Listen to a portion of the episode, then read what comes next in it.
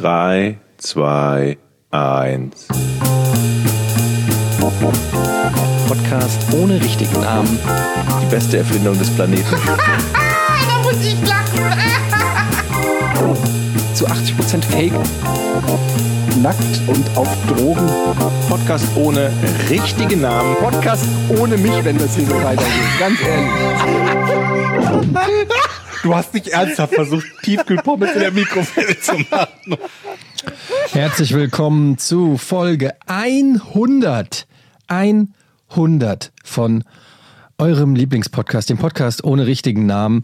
Und ähm, an In der dieser Stelle, Folge singen wir nur den kompletten Dialog. Genau, ich wollte sagen, wir haben uns Nein. natürlich für die 100. Folge etwas ganz Besonderes ausgedacht. Das ist eine Musical-Folge. Ich habe schon mal erwähnt, wie sehr ich Musical-Folgen hasse in allen Serien. Ne? Ich habe in jeder Serie, in der es eine Musical-Folge gibt, die komplette Folge geskippt, weil die mir nach drei Sekunden auf den Sack geht. Ich hasse Musicals. Habe ich das schon gesagt? Ich war auch Ja. immer sauer, wenn es Musical-Folgen. Ich glaube, in Scrubs gab es eine Musical-Folge. Das können wir mal durch. Ich weiß die- es gar nicht genau. Community auf jeden Fall auch. In vielen, definitiv in vielen, Vielen vor allen Dingen so Sitcoms. Comedy-Sitcoms, genau. Da gab es irgendwelche Musical-Folgen. Mach mich Ich immer aggressiv, weil ich mich Musicals. dann Ich um eine Musicals. Folge betrogen fühle. Ja, ich glaube, wir haben tatsächlich damals bei Game One auch überlegt, ob wir eine Musical-Folge machen wollen. ähm, weil das halt irgendwie so naheliegend ist, nochmal irgendwie das Gleiche nochmal mit Singen und Tanzen irgendwie zu probieren. Und ähm, Moment, diesen Gedankensprung kann ich nicht mitmachen, wo das so naheliegend ist, dass eine Handvoll Leute, die nicht singen und nicht tanzen können, eine Folge machen, in der sie singen und tanzen. Bei einem Thema, wo es nicht um Singen oder Tanzen geht. Das ist so, als würdest Ja. du eine Fußballübertragungsfolge machen, die nur gesungen wird. aber es geht ja um Vielleicht Jörg Unterhaltung. Dahlmann, Anyone, nachdem der sich ja gestern wieder in die Nesseln gesetzt hat. Was hat er gemacht? Schwamm drüber. Ach, er hat, er hat sich über, über Loris Karius und seine Freundin lustig gemacht und das fanden ganz viele ganz schlimm. Das ist die Dings, wie heißt die? Ähm, Sophie Tomalla. Sophia Tomalla, genau. Oder Sophia Tomalla, ich Ja. kenne mich da nicht so aus. Oh Gott. Das ist aber nicht die, die Ex-Partnerin von, von äh, wie hieß der nochmal, der Zigarre Assauer. Hieß die nicht auch Nee, das Das Tomalla? ist die. Mutter. Die Tochter, Tochter ist das. genau. die- Ah, okay. Genau. Sophia ist die Tochter von. äh, wobei der? Rudi, äh, wobei der Rudi Assauer, glaube ich, nur der Stiefvater war. Ah, Okay. Ja gut, das kann gut sein. Die schienen mir auch, aber da mag ich mich täuschen, im Alter ein bisschen auseinander zu sein, oder? Assauer und die Mutter. Ja, und, und die Mama, ist, ist, die, ist die noch mit dem Handballtorwart zusammen? Die Mama? Mit dem Kretschmann. Kretschmann? Wir werden die Gala. Wieso Kretschmann? Gala-Folge. Sie, du meinst Simone Tomalla. Das ist die Mutter. Simone Genau. Tomalla ist die Mutter, Sophia Tomalla ist die Ja, Tochter. und Simone war doch mit, dem, mit unserem Handball-Nationaltorwart zusammen. ich kenne kein Handballnationaltor. Simone, also die Mutter war mit dem Handball-Nationaltorwart zusammen. Mhm. Ich meine. Ich bin bei Klatsch und Tratsch immer völlig raus. Wie gesagt, ich bin kein Ich bin bei deutschem Klatsch und Tratsch raus. Also normalerweise ist es genau mein Mhm. Metier. Ich bin immer sehr gut informiert, welcher Star mit wem zusammen ist. Silvia, Silvio Kannst du uns auf dem. Laufenden halten, was mit Britney Spears ist und wie, ob sie von ihrem Vater gefangen gehalten wird oder von der Familie gefangen gehalten wird oder so? Da gibt es immer die wildesten Gerüchte über Britney. Nun, also zum ersten kann ich äh, ankündigen, dass äh, Britney Spears einen neuen Song aufgenommen hat und auch veröffentlicht hat letzte Woche oder vorletzte Woche, featuring Wieso kannst du es ankündigen, wenn es in der Boys. Vergangenheit lag? Ich kann auch Dinge ankündigen, die in der Vergangenheit lagen. Ich kündige jetzt Äh, an. verkündigen, 2000 nicht Jahren ankündigen. Wurde Jesus ge Achso, okay. Ich habe mich versprochen. ähm, und der Song heißt Matches, also ist ein Song Britney Spears und Über die Backstreet Boys zusammen. Ist äh, ja tatsächlich geht es äh, nicht. Es ist aber doppeldeutig natürlich. Matches können sich ja entzünden. Ich habe schon mal überlegt, eine Band zu machen, die nie auftritt und die wollte ich die Backstage Boys nennen. Das ist nicht schlecht. Lass weitermachen. Ey, zur Ich wette, 100. es gab Sendung haut der, Ge haut der Georg einen nochmal dann raus. In der Karriere der Backstreet Boys gab es so ein, eine Auseinandersetzung mit dem Manager, der gesagt hat, "And if you don't listen to me, you're not the Backstreet Boys, you're the motherfucking Backstage Boys. So, hat er die angeschnauzt. Ähm, ich, also das sieht, aber ist trotzdem ein solider, solides Watchword. Jedenfalls zurück zu Britney Spears. Also, neue Single raus mit den Backstreet Boys vor zwei Wochen erschienen. Matches heißt der Song, ist so mittelmäßig. Ansonsten ist sie ein bisschen weird auf ihrem Instagram-Kanal. Ich folge ihr da schon seit geraumer Zeit und Oh, oh, oh. Sie ist sehr, sehr komisch. Sie tanzt immer dann so in die Kamera, aber sie tanzt nicht, nicht gut, sondern oft sieht es sehr aus wie so ein, ähm, wie soll ich das sagen? Alkoholisiert? Wie ein, nee, eher wie ein, wie ein Kind was vielleicht ein bisschen Entwicklungsprobleme hat. Also es Kinder wirkt sind ja oft so unrhythmisch. Ist das Ja. bei ihr auch unrhythmisch? unrhythmisch, ungelenk. Also für jemanden, der professionell das gemacht hat und bekannt geworden ist, sage ich mal, durch Tanzen und Singen, im Gegensatz zu Game One, ist äh, sie doch sehr, äh, wirkt das sehr unfreiwillig komisch und auch ein bisschen verwirrt, wenn ich ehrlich bin. Aber sie ist ganz Also sympathisch, ganz, ganz nahbar, aber sie wirkt irgendwie ein bisschen wie so jemand, der eine, äh, wie sagt man, Loboto, Loboto, der eine Gehirnwäsche gekriegt hat. Wisst ihr, was ich meine? Ja, ähm, das, aber das, das, das passt ja zu diesen, diesen Gerüchten, dass im Prinzip seitdem sie da ihren Nervenzusammenbruch mit Schädel, Kahlrasieren und so weiter hatte, sie irgendwie unter, unter Drogen gesetzt wird und sie hat ja auch einen Vormund, glaube ich. Ne? Sie darf ja alle möglichen Entscheidungen nicht selber treffen und all sowas. Ich habe Oh, das, das nur irgendwo am Rande mitbekommen. Ich habe also eigentlich bekomme ich sowas überhaupt nicht mit unmittelbar, weil ich die entsprechenden News nie lese. Aber irgendjemand schrieb bei Reddit mal, was ist eigentlich mit Britney Spears? Und dann hat ein anderer so eine Zusammenfassung gegeben, was irgendwie passiert ist und wie das mit dieser, ich, ich nenne das jetzt mal Vormundschaft, ob es tatsächlich eine ist oder ob sich das anders bezeichnet, weiß ich nicht, was es damit auf sich hat und was die Fans irgendwie daraus folgern und glauben und welche quasi Verschwörungstheorien es gibt und so, das war unglaublich äh, ähm, erschreckend und interessant halt zu lesen. Und dazu würde aber auch passen, dass sie irgendwie irgendwas macht, was so ein bisschen komisch oder unkoordiniert wirkt. Für den Fall, dass es Vielleicht, tatsächlich vielleicht sind das ja auch so Psychopharmaka oder so, die so ein bisschen ähm, den Zustand verändern oder den. Ich weiß nicht, es ist auf jeden Fall komisch. Insta, sie hat 27 Millionen Follower auf Instagram, das nur mal so nebenbei. Und sie hat auch so ganz oft macht sie so Fotos von sich selbst, ähm, so leicht erhöht und es ist immer der gleiche Blick, immer die gleiche Kameraperspektive und teilweise auch dann manchmal drei oder viermal hintereinander das Foto. Es ist sehr, sehr weird. Es wirkt alles ein bisschen komisch, wenn ich ehrlich bin. Mal Hand aufs Herz, Eddie. Warum folgst du Britney Spears und wem folgst du noch? Ja, weil es Britney Spears Aber ist. warum Ich bin nicht? Britney, das klingt jetzt ja, also ich meine, spannend. ich bin, Alles, was ich er bin, erzählt, klingt spannend. Also erstens mal war ich äh, riesen Britney Spears Fan. Was? Und äh, was? Seid ihr bescheuert? Britney Spears in den 90ern und Anfang 2000er war ja wohl der Shit. What? Und, Okay. Ja, natürlich. Wieso die sagst Backstreet Boys ihr? auch. Ich habe nichts Negatives gesagt. Ja, aber Jochen tut so, als ob das so, also Britney Spears ist doch, wenn man als Kind der 90er ist, ist doch Britney Spears ist doch eine der Pop-Ikonen unserer Zeit. Das kann man doch gar nicht. ich glaube, äh, ich war da schon ein bisschen zu alt für Britney. Also Ja, ich wär habe auch keine, ich habe keinen Starschnitt, keinen Bravo-Starschnitt an der Wand gehabt, aber wenn ich in, irgendwo in der Disco oder im Club war und dann kam äh, irgendein Britney Spears-Song, dann sind doch alle abgegangen oder was? Also welchen Song Oh, ich she's a ist lucky, she's a star and she Da sind- da sind alle abgegangen auf Britney Spears Musik. Ja klar. Ich kann mich noch an Christina Aguilera und Genie in a Bottle erinnern. Das irgendwie, wann Ja. ist das gewesen? Seit 2000 oder 99? Ja. Den, der Song lief auch irgendwie in meiner Playlist rauf und runter. Das ist normalerweise überhaupt nicht meine Musik gewesen. Also ich kann zumindest nachvollziehen, dass man Britney, auch wenn ich jetzt was über Christina gesagt habe, aber dass man zumindest diese Art von Künstler, Künstlerin und Musik gut fand oder findet. Also, also Christina Aguilera war ja sozusagen der schmutzige Gegenentwurf zu Britney Spears. Britney Spears war ja so ein bisschen lieb und so, ne? Kindchen-Image. Genau, Kindchen ja, auch mit ihrer quäkigen so. Stimme, ne? Also mit ihrer verstellten Quäk-Baby-Stimme immer.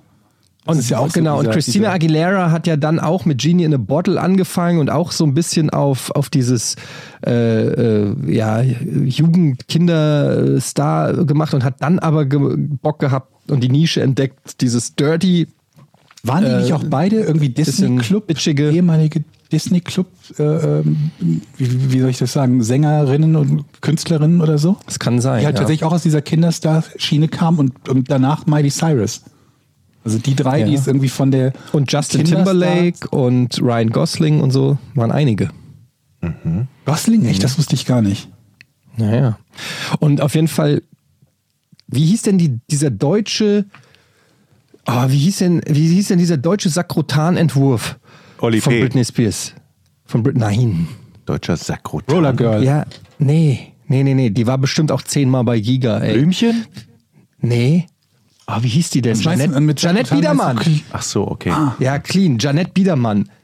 Oh Gott. Sakrotan. Erinnert ihr euch noch an Janette Bieder? Erinnert ihr euch noch an WoW gespielt. Biedermann? Moment, verwechsel ich die gerade? War Janette Wiedermann nicht die, die auch WoW gespielt hat? Es gab eine so eine, so eine Dingssängerin, die auch WoW gespielt hat. So gut kenne ich mich aus. war Janette Biedermann bei Giga? Die war doch nicht bei Giga. Na klar. Die 100 Pro war die Die war dabei, viel ja, zu ja. groß eigentlich für Giga. Also nicht körperlich, aber Nein, die war schon da. Das weiß ich auch. Und ist sie jetzt nicht äh, erfolgreiche Schauspielerin oder so? Die war vorher schon Schauspielerin. Ah, okay, aber ja. Ich weiß es nicht. Ich Glaub fand, ich die, die, die war so, das war so die, wenn du, wenn du Britney Spears auf Wish bestellst, kriegst du Jeanette Biedermann.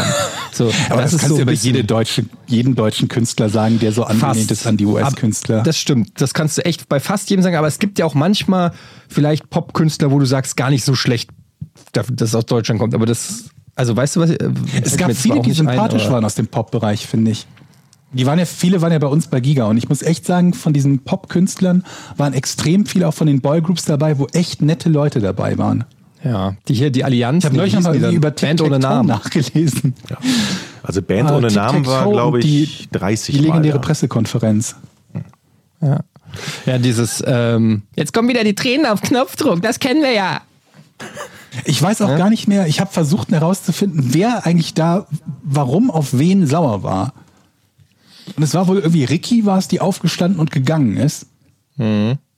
Aber die mit dem Skandal war Lee, glaube ich, um, um den es gerade ging. Da wurde irgendwas, ich will da nicht ins Detail gehen, aber da wurde, es wurden Sachen aus ihrer Vergangenheit rausgekramt und ausgegraben von der Boulevardpresse und unter anderem, das sollte dann in der PK, glaube ich, besprochen werden. War das nicht, dass sie, sag ich mal, aus professionellen Gefilden kam? Unter anderem, ja. Aber das war der Ausgang, das war, das war der Grund, warum Tic-Tac-Toe sich gegründet hat? Äh, Nee, eigentlich, das macht haben? ja eben, deswegen sage ich, das, hat ja, das hätte ja keinen Sinn ergeben. Vor allen Dingen hätte es keinen Sinn ergeben, dass die andere dann aufsteht und sagt, irgendwie, ihr seid alle doof oder sowas in der Art. Die waren ja richtig müssen- erfolgreich zu dem Ich wollte gerade sagen, die müssen doch unfassbar Kohle gemacht haben. Das war, die waren ja zu einer Zeit erfolgreich, wo äh, quasi auf dem Höhepunkt der CD so, ne, ne? wo, also, wo du 97, wirklich 98 um den Dreh rum. 95 fing das sein. an, ja, 95 fing das Und ähm, die haben, glaube ich, auch, sie sind irgendwie, sie haben irgendwelche Auszeichnungen bekommen, jetzt nicht für Qualität, aber irgendwie für die meisten verkauften Platten oder so in Deutschland. an. Sechs dann Millionen haben sie verkaufte Tonträger. Aber ich kann mir dann echt haben sie diese, vorstellen, diese Band zerschossen und quasi jeder Comeback-Versuch ist mehr oder minder gescheitert, wo man sich halt fragt, was wäre wohl gewesen, wenn die sich nicht verzopft hätten ja, aber ich, auf der PK, wann, wann deren Stern dann untergegangen wäre. Also was heißt, vielleicht wären, würden sie heute noch auftreten, aber das glaube ich nicht unbedingt. ich kann mir auch echt vorstellen, dass sich andere Leute ganz gut die Taschen gefüllt haben, außer den Ja, das eigentlichen auch, aber- Künstlern. Mit Sicherheit. Also wir haben Das doch würde auch immer mich die so Künstler krass da interessieren, wie viel man da Wir haben kriegt ja auch immer als Künstler. Die, die, die haben ja auch immer diese Künstler da gehabt, die, die halt von irgendwas irgendwo angestellt waren und äh, wo du das Gefühl hattest, die dürfen nur den Mund aufmachen und genau das sagen, was, äh, was das Management vorgegeben hat. Aber es fällt mir, wo ich sage, ich interessiere mich eigentlich nicht so für Klatsch und Tratsch. Ich habe neulich bei Wikipedia tatsächlich diesen Tic-Tac-Toe-Artikel gelesen. Warum auch immer. Ich weiß nicht, wie ich darauf gekommen bin. Und den zu Daniel Kübelböck. Und der hatte auch, und da würdest du ja auch sagen, das ist jemand, der vermutlich nie so richtig viel ähm, Geld verdient hat, weil er nur irgendwie Drittplatzierter bei sonst irgendwie was war. Der, glaube ich, auch mit seinem einen Album irgendwas im Millionenbereich verdient hat und das dann investiert hat in irgendeine Solaranlage, die gut gelaufen ist und so. Wo man sich halt auch denkt, hm, dafür, dass der jetzt nie äh, jemand war, von dem du oder ich gesagt hättest, den finde ich super geil und der ist der mega tolle, erfolgreiche Künstler, sondern eher, wo man immer nur so am Rande mal gehört hat, hat hier einen Autounfall gehabt und so weiter und so fort. Hat er wohl doch aus dieser, dieser, dieser kleinen Karriere gut äh, verdienen können, bis er dann leider sein tragisches Ende gefunden hat. Ja, mich, mich würde mal interessieren, wie viel Geld man dann als Künstler wirklich von so einem CD-Verkauf kriegt. Also wenn so ein Album damals 30 Mark gekostet hat, hast du dann als Künstler, weiß ich nicht, eine Mark pro verkauftem Album gekriegt oder zwei oder fünf? Ich habe keine Ahnung. Kann ich mir verschwören. Ich habe auch Das frage ich mich auch bei Ahnung. Büchern immer. Bei Wenn Leute ein Büchern Buch kann ich euch sagen. Da, da verdienst du ungefähr so 1,40 Euro oder so pro Exemplar. Aber das Ja, hängt ja wahrscheinlich auch. Buch ist. Das kommt doch auch auf ein Auto an. Da hat ja nicht jeder den gleichen Deal oder so. Nee, wahrscheinlich gehen natürlich die Und oft Bekannten haben kriegst du auch andere vorab Deals. Kohle. Du kriegst ja zum Beispiel bei Plattenverträgen ist ja auch oft so, dass du dann, weiß ich nicht, du kriegst eine Summe X, sage ich jetzt mal eine Million, dafür musst du dann drei Alben machen. Und wenn die wieder eingespielt sind, dann kriegst du dann nochmal so einen Recoup-Deal. Und so ist es ja, glaube ich, auch bei Büchern. Du kriegst einen, einen Vorschuss dafür, dass du das Buch schreibst, sagen wir 50.000 Euro. Aber auch das kommt, glaube ich, auf den Autor an. Also wenn irgendeine wahrscheinlich Berühmtheit tausend sagt, verschiedene. Ich, ich mache meine Ja. Biografie, dann kriegt's einen Vorschuss. Oder wenn jemand sagt, ich schreibe jetzt den siebten Teil von irgendeiner erfolgreichen Buchserie, dann auch. Aber wenn Etienne jetzt sagt, ich schreibe ein Kinderbuch, dann sagen alle, ja, viel Spaß damit. Das wäre aber ein ganz gutes Kinderbuch. Ich überlege auch gerade eins zu schreiben. Ich habe Kinderbuch. übrigens, ja, nee, jein. Ich habe hab mal vor über 20 Jahren ein Buch geschrieben und ähm, Das Manuskript ist weg. tatsächlich, bitte, das, ma- Manuskript ist weg, Ja. genau. Und ähm, ich habe eigentlich gedacht, es wäre auf meinem alten Amiga gespeichert. Und dann wiederum vor zehn Jahren oder so habe ich den alten Amiga mal auf dem Speicher gefunden und angeschlossen und festgestellt, da ist es nicht drauf gespeichert. Und vor wenigen Tagen schickte meine Schwester mir ein Foto, guck mal, was ich gefunden habe, mit so einem Stapel Endlospapier. Also wenn ihr das noch kennt vom Nageldrucker, ja, ja. dieses Endlospapier mit den Löchern am Rand. Und das war der Anfang meines Buches leider nur der Anfang. Es waren irgendwie die ersten zwei oder drei Kapitel. Und erst habe ich mich gefreut und dachte, das gibt's ja gar nicht. Das alte Buch ist wieder aufgetaucht. Es war ein, ein, ein ähm, es war quasi die, die Story von ähm, Alarmstufe Rot in umgekehrt. Bei Alarmstufe Rot ist ja Super B-Movie mit Steven Seagal, wo er irgendwie Agent ist. der- würde ich jetzt nicht sagen. Also. ja, okay, stimmt eigentlich. Nur der ist nur so ein B-Schauspieler für mich. Ähm, der, ähm, also der als, äh, glaube ich, CIA-Agent verdeckt als Koch arbeitet. Und mein Buch war umgekehrt. Das war ein Koch, der verdeckt als CIA-Agent arbeitet. Inspiriert durch den Film oder was? Naja, eigentlich nur das Setting, weil ich das lustig fand, diese Geschichte, diese Idee umzudrehen. Ich habe es aber tatsächlich wirklich zu Ende geschrieben und es, es hat halbwegs irgendwie in sich eine Story gehabt. Ich hätte zu gerne jetzt im Nachhinein nochmal gelesen, was ich da alles zusammengebracht habe, weil das echt, also es waren irgendwie 100 irgendwas Seiten. Nur Und deine Schwester hat das nur- oder was? Nee, nur ein Foto. Nee, habe ich ja gerade gesagt. Sie hat den Stapel gefunden, aber es waren halt nur die ersten zwei oder drei Kapitel. Es ist nicht das komplette Buch gewesen. Also Hast du du das wolltest- per Hand geschrieben oder? Also Nein, es war, ich habe es auf dem, auf dem Rechner geschrieben, aber irgendwann habe ich es halt mal ausgedruckt, um es irgendwem, der sagte, ich so. möchte das mal lesen, halt mitgeben zu können. Also du hast eine Sicherungskopie ausgedruckt am Nadeldrucker. Nein, aber- nicht eine Sicherungskopie. Ich habe halt ein Buch, wenn, wenn du was lesen willst, brauchst du ja die Schrift. Und da niemand einen Amiga besitzt oder 99 Prozent der Weltbevölkerung keinen Amiga besitzt, konnte ich das denen nicht anders zugänglich machen. Ja, das war noch vor den Zeiten mit Internet, ich kopiere es mal kurz in Word rein oder in sonst irgendwas rein. Und dann druckt man es halt aus. Dann schreib ja, schade, dass, dass, dass das irgendwie. Äh, Ja, meinst du, aber das kannst du noch irgendwie finden oder so zu Hause? Ich glaube nicht. Ich irgendwelchen hab's echt. Ich, auch bei, ich weiß, dass ich zwei, drei Freunde und Bekannte hatte, denen ich das irgendwann mal zum Lesen gegeben hatte. Und habe danach gefragt, liegt das vielleicht noch irgendwo bei dir rum oder so? Und die sagen, nee, keine Ahnung. Und wenn ist es vielleicht irgendwann mal verschütt gegangen.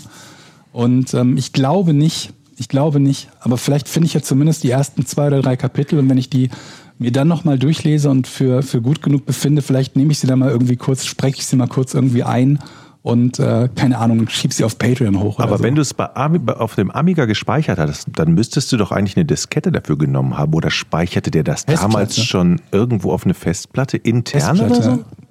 War das Ich hatte damals, also der, der Amiga, den ich zuletzt hatte, das war, glaube ich, ein, äh, wie hieß denn der? Ähm, nicht der 500er, da gab es eine Nachfolgereihe. Und die hatte eine interne Festplatte. Und da hätte es drauf sein müssen eigentlich. Aber aus irgendeinem Grunde habe ich es dort nicht gefunden. Vielleicht hatte ich es dann doch nicht auf der Festplatte gespeichert. Oder ich weiß es nicht, vielleicht habe ich die formatiert, ich weiß es wirklich nicht. Auf jeden Fall ist es leider irgendwie verschütt gegangen. Und ähm, ja, das, dann, wann habe ich das geschrieben? ähm, noch vor Giga. Irgendwie so um 95, 96 rum müsste ich das geschrieben haben. Also vor 25 Da hast du Jahren. noch eine so. Amiga. War Äh, ja, das war gerade so die Zeit, wo, wo sich äh, entsch- entschied oder in, kurz davor halt, ähm, ob aus dem Amiga bzw. Amiga-Nachfolger was wird oder nicht. Und im Prinzip war, habe ich auf das, auf das Pferd gesetzt, das da nicht ins Ziel gekommen ist. Damals ist dann Commodore und Amiga pleite gegangen und es war nie wieder was davon gehört. Und äh, die PCs sind dann groß rausgekommen. Und ähm, ich hatte halt zu dem Zeitpunkt noch einen Amiga und dann irgendwie, ja im Prinzip kurz danach, mein nächster Rechner war dann quasi mein erster PC. Ich weiß noch, als meine Mutter den ersten richtigen PC gekauft hatte, das war ein 486er DX40. Sehr gut. Und, Das war schon spät, ähm, ne? also relativ. Ja, muss so, wann war das? Irgendwann in den 90ern halt, ne? Also, Aber es gab erstmal die normalen PCs, dann kamen ja die Schätze- 286er, 386er, 486er. ja, Ja, es war aber noch vor den Pentium 90 Geschichten, die kamen danach. Ja, oh Ähm, ja, das äh, war ja schon die High-End-Dinger. Das waren dann die richtig krassen ähm, mit der Turbo-Taste noch, äh, damit du den langsamer machen kannst, falls er zu schnell ist. Ähm, Wo man eine Soundkarte anschließen musste, um, um oder eine Soundkarte Um was brauchte, zu hören, um einen ja. Joystick anzuschließen. Ja, Soundblaster was zu hören. 16 hatte jeder. Ja, und ich hatte, meine Mutter hatte einen äh, 486er DX und auch damals, äh, die Story habe ich ja auch schon tausendmal erzählt, mit Modem und so. Ich war ja sehr früh schon online, damals noch mit einem 14.4er Modem und dann in Mailboxen so Bulletin Board Das ist hier war ja schon schnell. Die ersten waren 2400 und 1200. 9.6. Ja, 9.6er Modem gab es auch. Oder 9.8, 9.6er, glaube ich. Und jedenfalls habe ich damals ähm, Doom gespielt oder Doom 2 und habe dort einen Map-Editor gehabt und habe eine, selber eine Doom-Map gebaut. Die hatten immer die Endung WAD, also WAD. Und ich habe damals eine richtig geile Map gebaut, so mit richtig vielen Geheimnissen und Schaltern und Licht und Monstern. Und es war mir richtig Mühe. Da habe ich Wochen dran gesessen und dann habe ich diese, die hieß dann Horror, ne? Horror, ja, Singleplayer. Horror.watt hieß das, also das Level hieß Horror, keine Ahnung warum, weil es halt Horror, egal. Und dann habe ich das auch in eine Mailbox hochgeladen als, als File zum Runterladen ähm, und dann da auch da beworben, ey, es gibt eine Doom-Map und so.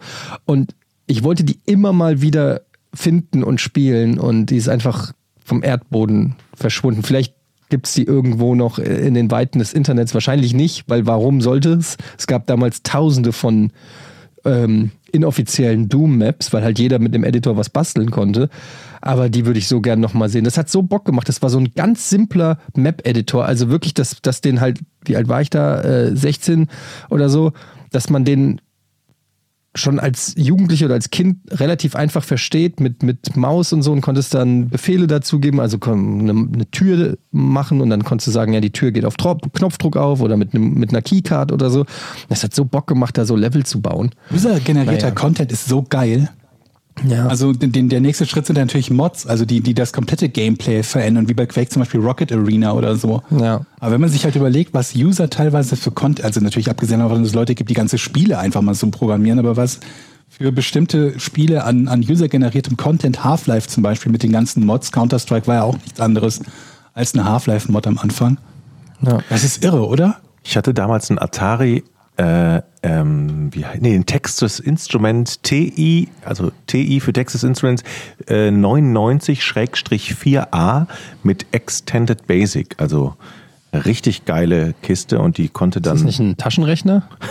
Hab ich auch gedacht. Aber die hatten auch PCs. Nee, nee, fast. Das ist war der erste, erste PC, glaube ich, von Texas Instruments. Und du warst damals. einer von den drei Leuten in der in ganz äh, Rating, die den besessen haben. Ja, so ungefähr. anderen- Und, und dann habe ich ein, ein habe ich das schon mal erzählt? Da hatte ich ein, ein Buch, wo man praktisch Basic-Programme abtippen konnte. Q-Basic. Listings, ja, kenne ich. Ey, wirklich, Zeile. Und dann habe ich meine Schwester gebeten, hier, ich will mal ein Formel-1-Spiel programmieren, also abtippen. Und dann saßen wir da, glaube ich, sechs oder sieben Stunden. Und natürlich lief dieses Scheißprogramm nicht, weil in jeder Scheißzeile irgendein Syntax-Error war. Ähm, das war echt grausam. Oh Mann. Ich kann weiß nicht, ich also auch noch. ich habe mal, ich habe mal ein Tron-Listing, also ihr kennt ja Tron, den Film, ne? Und da gibt's ja dieses Mhm. legendäre ähm, Motor, Motorradrennen.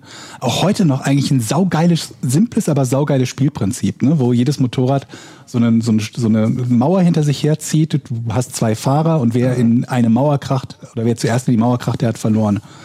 Und ähm, das gab's als Listing in, irgendeinem, in, in irgendeiner Computerzeitschrift. Das ist das erste und einzige Mal, dass ich so ein komplettes Listing abgetippt habe. Und das waren, glaube ich, so, ich meine, das waren Hexadezimalcodes, die man abgetippt hat. Also nur so zweier Buchstaben-Kombos aus äh, äh, 0 bis 9 und dann, was ist das, A bis F? Keine Ahnung, egal. Jedenfalls ganz stumpf abgetippt. Am Ende gab es immer eine Checksumme. Das, Um das zu verhindern, was Jochen gerade beschreibt, dass man nämlich irgendwie einen Fehler drin hat und das Ding nicht funktioniert. Der berühmte Checksum Arrow. Check Genau, deswegen gab es den Checksum, äh, die Checksum. Und wenn du dann wusstest, und er sagt dir Checksum Error in der und der Zeile, dann hast du dir einfach komplett neu abgetippt, bis er diesen Fehler nicht mehr gemacht hat, weil es halt sehr unwahrscheinlich war, dass du einen Fehler machst und den damit korrespondierenden Checksummenfehler. Hätte natürlich in der Theorie auch passieren können. Und dann hättest du gar nichts mehr gewusst, warum es nicht funktioniert. Ja, und das habe ich abgetippt, aber irgendwie, ich, ich bin mir nicht mehr ganz sicher, man musste es, glaube ich, speichern, bevor man startet oder so. Und ich habe es dann gestartet, als es fertig war und dann lief es halt, aber ich hatte es nirgends gespeichert, das Programm. Das heißt, ich habe das stundenlang abgetippt, vermutlich sogar über mehr als einen Tag und den Rechner über Nacht angelassen, nur damit ich keine Speicherung von dem Spiel hatte, was ich gerade abgetippt habe. War nicht so Erinnert geil. ihr euch noch War dann weg. An die, an die MS-DOS-Zeit, wo man dann noch Bootdisketten gemacht hat für verschiedene Speicher und so Geschichten? Hab ich nie gemacht. Ich bin später eingestiegen beim, Echt? beim PC. Ah, ich habe da, hab ich, ich hab da auch so viel Kram äh, am, am PC ähm, gemacht und kopiert und äh, Listen und, und ach, das war eine gute Zeit damals. Damals war man noch so versiert irgendwie im, im Backbone des Computers, bevor dann eben Windows kam und ähm, also nach Windows 3.1 und äh, ich glaube mit Windows 95 fing das so an, dass es dann sozusagen als grafisches ähm, als grafisches Betriebssystem funktioniert hat. Und das war für mich damals noch total ungewohnt, weil ich war immer noch gewöhnt, CD, äh, bla bla bla, Punkt Exe oder ne? genau, dir äh, slash P slash äh, was auch immer und Muss ich mal X-Copy überlegen, wir haben so. damals, wir haben damals im Informatik-Kurs in der Schule, der natürlich von Leuten gegeben wurde, die im Prinzip Physiklehrer oder so waren und die selber ihrerseits eine paar wöchige Schulung gemacht haben, um das dann zu unterrichten. Sprich, die hatten selber keinen Plan, was sie da unterrichtet haben. Aber ein Halbjahr ging es, glaube ich, nur um, um, um Word. Ich glaube tatsächlich nur um Word, weil es damals noch keine grafische Benutzeroberfläche davon gab und du halt für alles, was du machen wolltest, irgendeinen Shortcut kennen musstest, um, um, um Formatierung und diesen ganzen Kram zu machen und wie das Ganze funktioniert. Und die Dinger waren so wenig intuitiv, dass du ein halbes Jahr Schulung brauchtest, um ansatzweise ein Word zu benutzen. Vergleicht man das halt mit heute, wo im Prinzip fast jede Software so idiotensicher ist, dass man sie startet und intuitiv weiß oder sofort weiß, wie man damit zumindest die, die Basisfunktionen ausführt. Ja, bei einem Textverarbeitungsprogramm halt einen Text schreiben, den halbwegs formatieren, abspeichern und so weiter und so fort. Das ist irre, ne? wie unkomfortabel das am Anfang äh, der, der, der Zeit, am Anfang der Zeit so ungefähr war. Aber auf der anderen Seite, wie versiert man auch war, dann, wenn du dann irgendwie selber irgendwie Disketten erstellen konntest mit XMS und EMS-Speichern und äh, Batch-Dateien und alles Mögliche, das war alles schon, man, also man war ja in der Lage, theoretisch auch ein komplettes System zu zerschießen Also- mit ein, zwei Befehlen Ja, oder so, was auch durchaus passiert ist.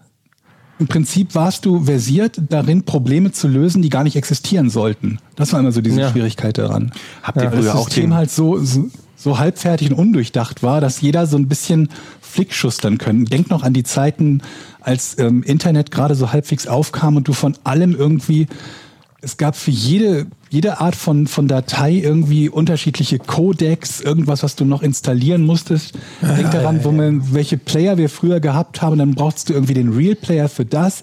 Du brauchst den, den, den, den Apple QuickTime Player für das nächste. Dann brauchtest du den, ich glaube, VLC war es damals noch gar nicht. Das war noch irgendein anderer Player mit Plugins für die für, für dies und jenes und, und weiß der Teufel was, nur um überhaupt Videos angucken zu können, hattest du irgendwie zehn verschiedene Formate, für die du unterschiedliche Player, unterschiedliche Codecs brauchtest. habt ihr auch Computerclub immer gesehen am WDR früher mit den beiden Jungs? Nee.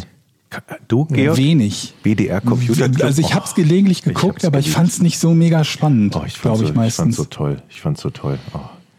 Für mich war das auch nie, cool, also für, für mich war das immer Last. Also ich habe das nie so super gerne gemacht, sondern es war einfach, ich musste das können, um meine Games zu zocken. Ich habe den PC ja eigentlich Ja. nur als Spielstation äh, genutzt und später natürlich dann Internet und so, aber ich hatte nie Bock da, äh, mich mit DOS-Befehlen auseinanderzusetzen und Disketten zu machen, damit die Spiele laufen. Das, hat, das fand ich eigentlich eher nervig. Es, es war Also irgendwie cool, war- wenn es dann funktioniert hat. Also Ja. auch irgendwie, wenn man die ersten Raubkopien, nicht die ersten, aber wenn man teilweise dann irgendwelche Kopien gemacht hat und dann hast du halt eine virtuelle CD erzeugt und ein virtuelles Laufwerk und hast dann irgendwie diese CD in das virtuelle Laufwerk gelegt, weil du ja nicht wirklich eine CD und das CD-Laufwerk hattest, um dem Spiel halt vorzugaukeln, dass die, die, die, die Spieldisk eingelegt war und so weiter und so fort und getrickst, damit dieses, mit der Kram alles äh, funktionieren konnte.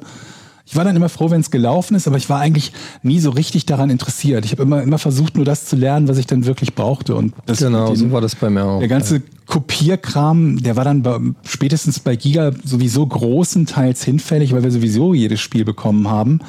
Mit der Einschränkung, dass wir natürlich auch damals etliche Sachen uns gezogen haben, weil wir das entsprechende Muster nicht oder erst sehr spät bekommen haben.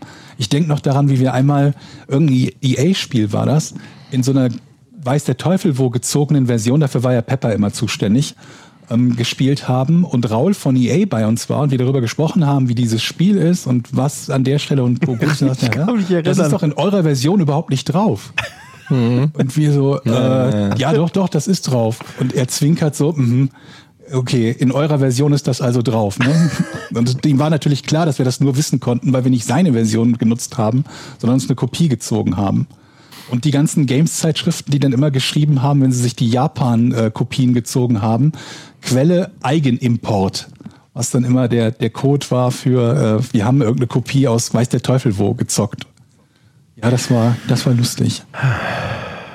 Äh, Ich habe, wo wir gerade beim Thema Computer und so sind, ich äh, habe das Gefühl, äh, dass mein äh, Spam-Filter in meinem E-Mail-Programm offen zugibt, den Kampf verloren zu haben gegen Spam, weil ich bekomme seit, ja, ich, also ich bekomme immer viel Spam. Aber mittlerweile ist es so viel geworden und es wird auch fast nichts mehr gefiltert, dass ich so das Gefühl habe, der ist einfach an Altersschwäche gestorben. Ähm, was auch immer im Hintergrund normalerweise gefiltert hat. So nach dem Motto, ey, ganz ehrlich, Leute, ich habe jetzt ne? hier zehn Jahre lang Ja, gegen ja. Spam gekämpft, aber Spam hat gewonnen. Ich gehe jetzt raus, macht euren Scheiß alleine, ich lasse die jetzt alle hier rein in dein Postfach. Ich habe genug von der Scheiße. So, so glaube ich, geht es in meinem E-Mail-Postfach zu. Ähm, ich krieg Spam zu allen Themen rund um die Uhr. Es ist so viel. Ich habe zurzeit 38.844 ungelesene Mails. Ich würde mal sagen, 99 Prozent davon ist reiner Spam. Und ich habe, ich kriege mittlerweile sogar Spam-Anrufe am Tag so drei, vier Mal. Und es, es ist so krass nervig. Ich gehe schon nicht dran. Ich blockiere die Nummer. Komischerweise, trotz blockierter Nummer, schaffe ich die Nummer trotzdem nicht anzurufen. Echt, haben wir neulich schon mal kurz drüber gesprochen. Das ist echt irre und mir zum Glück noch nicht so viel passiert. Wie kommen denn die Leute so, so sehr an deine Nummer? Ja, also mittlerweile musst du bei jedem Bestelldienst, wenn du irgendwo was bestellst, ähm, also Pizza-Bestelldienst oder so, oft die Nummer angeben, wenn in, in unzähligen Formularen. das Stimmt, hat sich, ja. glaube ich, einfach angehäuft, weil ich habe die Nummer halt auch schon sehr lange und das läppert sich dann irgendwann und da waren vielleicht dann auch mal irgendwo auf irgendeiner Seite was gekauft und bestellt, wo du die Nummer angeben musstest. Vermutlich ist es einfach- so semi-seriös einfach, äh, war oder so. Wie bei E-Mail-Adressen, je länger die existieren, desto wahrscheinlicher ist es, dass du, dass du unendliche Mengen von, von Müll bekommst, sei es Spam-Mails oder Spam-Anrufe. Ich werde auch bei jedem Anruf immer aggressiver, um herauszufinden, gibt es eine Aggressionsschwelle, wo die direkt auflegen. Die gibt es aber nicht. Die versuchen dich immer in der Leitung zu halten, egal wie aggressiv du auftrittst. Also Ich weiß gar nicht, was das soll. Also nur, ich, ich möchte nicht mit Ihnen sprechen, bitte streichen Sie meine Nummer von Ihrer Liste. Und ja, leg dann auf. das ist ja sehr nett. Ja, aber die, also ich, ich gehe ja gar nicht dran, Meistens. wenn ich die Nummer nicht kenne. Also ich gehe nur an Nummern dran, die ich kenne und ich denke mir halt, ja, ich schon. Ähm, ich schon. falls es mal jemand ist, der de- den ich tatsächlich kenne, aber aus irgendeinem Grund mir die Nummer nicht angezeigt wird, dann kann diese Person ja auch eine Sprachnachricht hinterlassen. Ja, dann äh, kann die ja kurz sagen, ich bin's, ich wollte dich kurz erreichen, dies, das, äh, ruf mal zurück oder so. Aber in dem Moment, wo du fünfmal die gleiche Nummer dich anruft, aber noch nicht mal irgendwie eine Sprachnachricht hinterlassen wird, da ist es schon. Und es sind auch nicht mehr, nicht mehr die ausländischen Nummern, tatsächlich letztens aus Frankfurt, äh, aus Leipzig, also die kommen hier aus dem Ich deutschen aus der Raum. ganzen Welt. Ja. Ich habe auch ganz viel aus United Kingdom aus irgendeinem Grund. Ähm, ich habe äh, hier, ich kann es euch sagen. Aber sind waren die dann letzten? maskiert, also und kommen in Wahrheit aus Indien Nö. oder so, oder sind die dann tatsächlich aus United Kingdom? Ach so, das weiß ich. Ich gehe ja nicht ran. Also das kann ich dir nicht sagen. Aber ich habe hier London. äh, Ich habe auch aus Österreich, äh, manchmal steht auch einfach London, England, dann steht Vereinigtes Königsreich, da kommen die meisten her. Ich habe aber auch schon innerhalb von Deutschland irgendwelche Sachen gekriegt. Einmal bin ich sogar dran gegangen, hier zweimal Österreich. Einmal bin ich dran gegangen, weil das war aus Wiesbaden. Und da dachte ich, hm, das ist ja nah an der Heimat, vielleicht ist da irgendwas. Und dann war da auch wieder nur schäbig dran. Und was, also was für Arten von Spam-Anrufen sind das denn? Ich habe die gar nicht so weit kommen lassen. Ich habe abgehoben, dann habe ich schon am Rauschen und am gebrochenen Deutsch gehört, dass das irgendwas Unseriöses ist und habe direkt ins Telefon gebrüllt, nicht mehr anrufen! naja, im Zweifelsfall. Stell euch vor, es ist jemand so auf einer gestrandeten Insel, gut, ist jetzt in Wiesbaden ein bisschen weit hergeholt, aber findet so ein Handy, versucht so, hat so einen Anruf, so einen Notanruf, äh, der, der über Leben und Tod entscheidet, ruft dann an, äh, irgendeine, gibt irgendwas ein, per Zufall meine Nummer, ich bin hier auf der Insel und kriegt als Antwort einfach nur, halt die Schnauze, ruf mich nie wieder an! Klick. Ja. Na, kann passieren. Selber schuld, oder? ja. Leute, ich hatte doch äh, im, im letzten oder vorletzten Podcast diese geniale, wo wir uns über die Socken unterhalten haben, ne, Eddie? Wo du dir ganz neue Socken Ja, gekauft ja, hast. mit der, mit der farbigen Sohle. Und da hatte ich doch gesagt, die farbige Sohle ist doch, das ist doch eine geile Idee. Ich habe mir gestern ein, ein Paket Socken gekauft, weil ich meine Socken hier vergessen habe. Sieben Stück. Und habe ich die heute Morgen angezogen. Guck da drunter. Was glaubt ihr? Unter die Sohle, meine ich. äh, äh, ich ich habe keine Chance darauf zu kommen. Es ist zu schwierig, das Rätsel. Es, ist, ist, es sind zwar nicht unterschiedliche Farben, aber unterschiedliche Symbole. Ein Halbkreis nach links offen, ein Halbkreis nach rechts offen, Dreiecke. Also alle sieben Paare haben unten an der Sohle, und das war ja auch meine Geschäftsidee, unterschiedliche Zeichen. Aber ich wiederhole nochmal, das löst doch eigentlich das Problem nicht. Weil das Problem ist ja nicht, dass du die, die Socke von Paar 1 mit der identischen Socke von Paar 2 zusammenträgst, sondern dass du Socken aus einer anderen Produktionsreihe mischt. Ja. Also das ist doch das größte Problem dabei. Wie auch immer. Ich, äh, Wenn ich mir jetzt 20 identische Socken kaufe, gleich groß, exakt gleiche Farbe, exakt gleiche Bauart, ist mir doch egal, ob ich Socke 1 und 9 zusammentrage oder Socke 1 und 2. Ist auch egal, ich wollte nur sagen, andere Leute waren, sind auf die ähnliche Idee gekommen. Ich habe also wirklich ein Problem erkannt. Ich war scheinbar nur zu spät. Ich habe aber eine andere, andere Lösung für ein Problem. Viele wissen ja im Moment wegen Corona nicht, was sie mit ihren Kindern tun sollen. Ich habe einen Tipp für euch, liebe Eltern. Müll sammeln. Setzen Sie. Der A, A7. A7 Richtung Bottrop, Kirchhellen. A52 geht auch ganz gut. Ich habe, nee, ohne Scheiß, ich habe ich hab meine Tochter so angeguckt und wollte die eigentlich verarschen. Ich habe gesagt, sollen wir draußen auf dem Spielplatz Müll sammeln?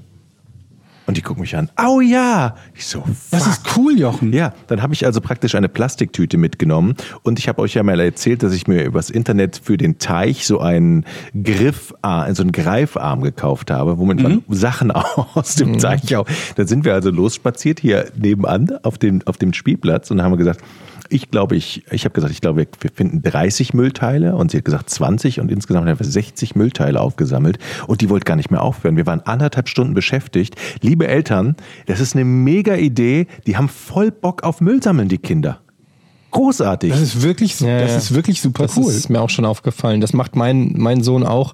Äh, und teilweise echauffiert er sich so richtig. Du läufst irgendwo über äh, irgendwo lang und er sieht irgendein Papier auf dem, äh, auf dem Boden und dann kommt so. Papa, guck mal. Ja. Ich so, was denn? Und dann zeigt er da so völlig empört auf irgendeinen Schnipsel Papier, der liegt.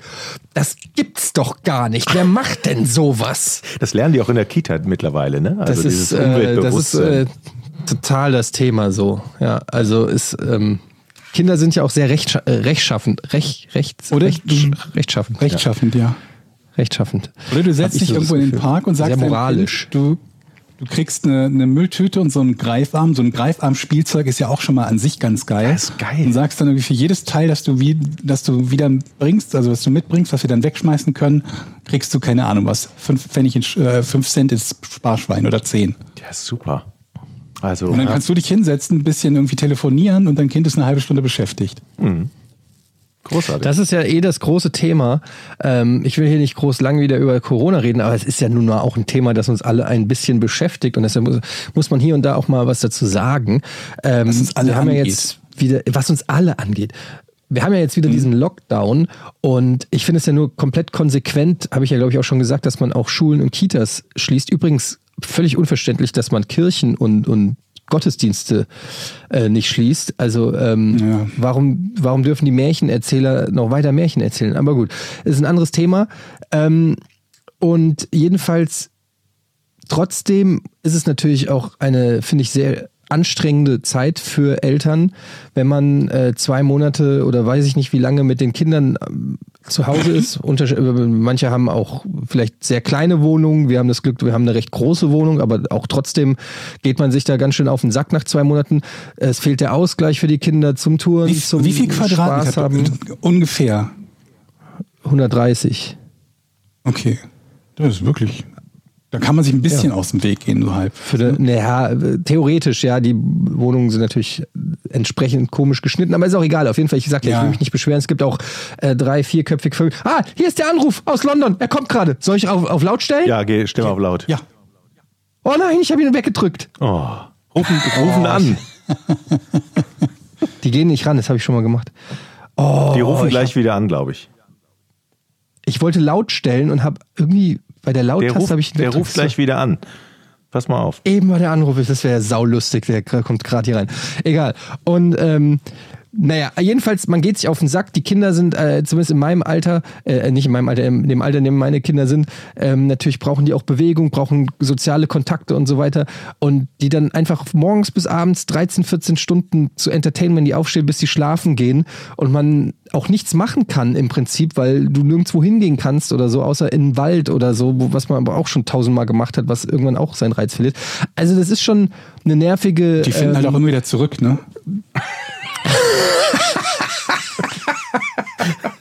Was denn? Oh Mann, Ja, das ist das große Problem. Wir sind, wir sind schon echt weit gefahren und trotzdem, zwei Tage später klopft es wieder an der Tür.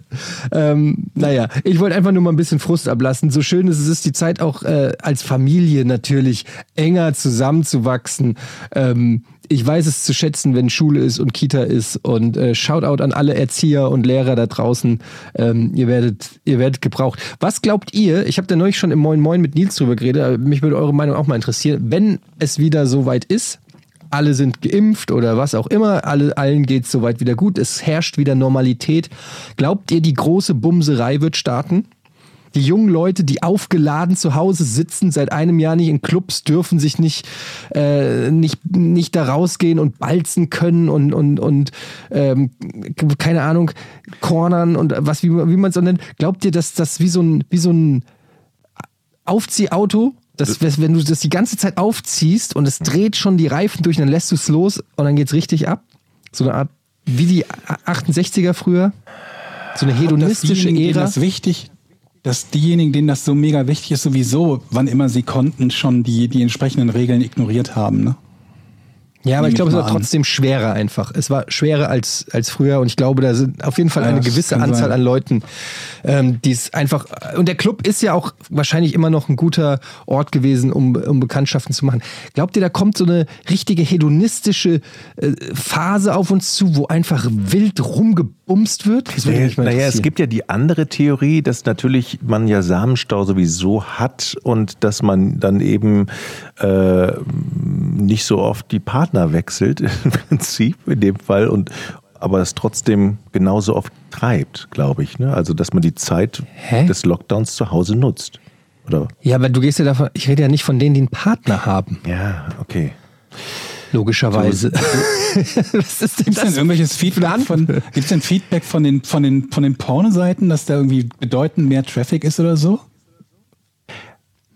Also ich habe jetzt noch, ich habe den Newsletter natürlich von Pornhub, äh, da stand nichts drin, aber ich glaube, dass sie zumindest nicht die derbe Einbrüche hatten während der Pandemie, würde ich jetzt mal tippen. Weil, also, Aber keine ja- Ahnung, vielleicht schließe ich da auch zu sehr von meinem eigenen Nutzungsverhalten. Nee, ich glaube schon. Das es sind auf jeden los. Fall so bunte Meldungen, die man, glaube ich, mitbekommen würde, wenn das da eine erhebliche Steigerung geben würde. Und bei so ein paar Sachen ist es ja so, dass es massive Steigerungen gab. Ja, diese ganzen vom Bringdienst über die, die diversen Bestellservices von, von keine Ahnung, Nahrung oder, oder Amazon oder sonst irgendwie was. Ich glaube, die haben ja alle schon, schon ein großes Plus verbucht. Würde mich interessieren, ob das da bei den, bei den mal hier, ich Pornseiten hab auch ne- so ich ist oder was ob das gefunden. im Prinzip nichts ändert. Oder, oder ist es vielleicht auch so, dass man jetzt sagt, okay, man geht nicht in den Club, dann gehe ich halt lieber zu der Nachbarin, die ich vorher scheiße fand, oder zum Nachbarn und dann akzeptiert man das eben und wenn man keine andere Möglichkeit hat, dann wird der Kreis Glaubst du, dass das, der, dass das passiert?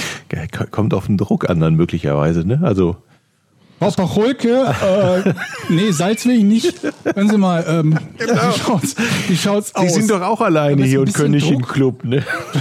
hab jetzt wohl ein bisschen Druck. Äh, Zwinker, zwinker. so, genau. Moment, ich muss das Hörgerät holen. Machen wir mal.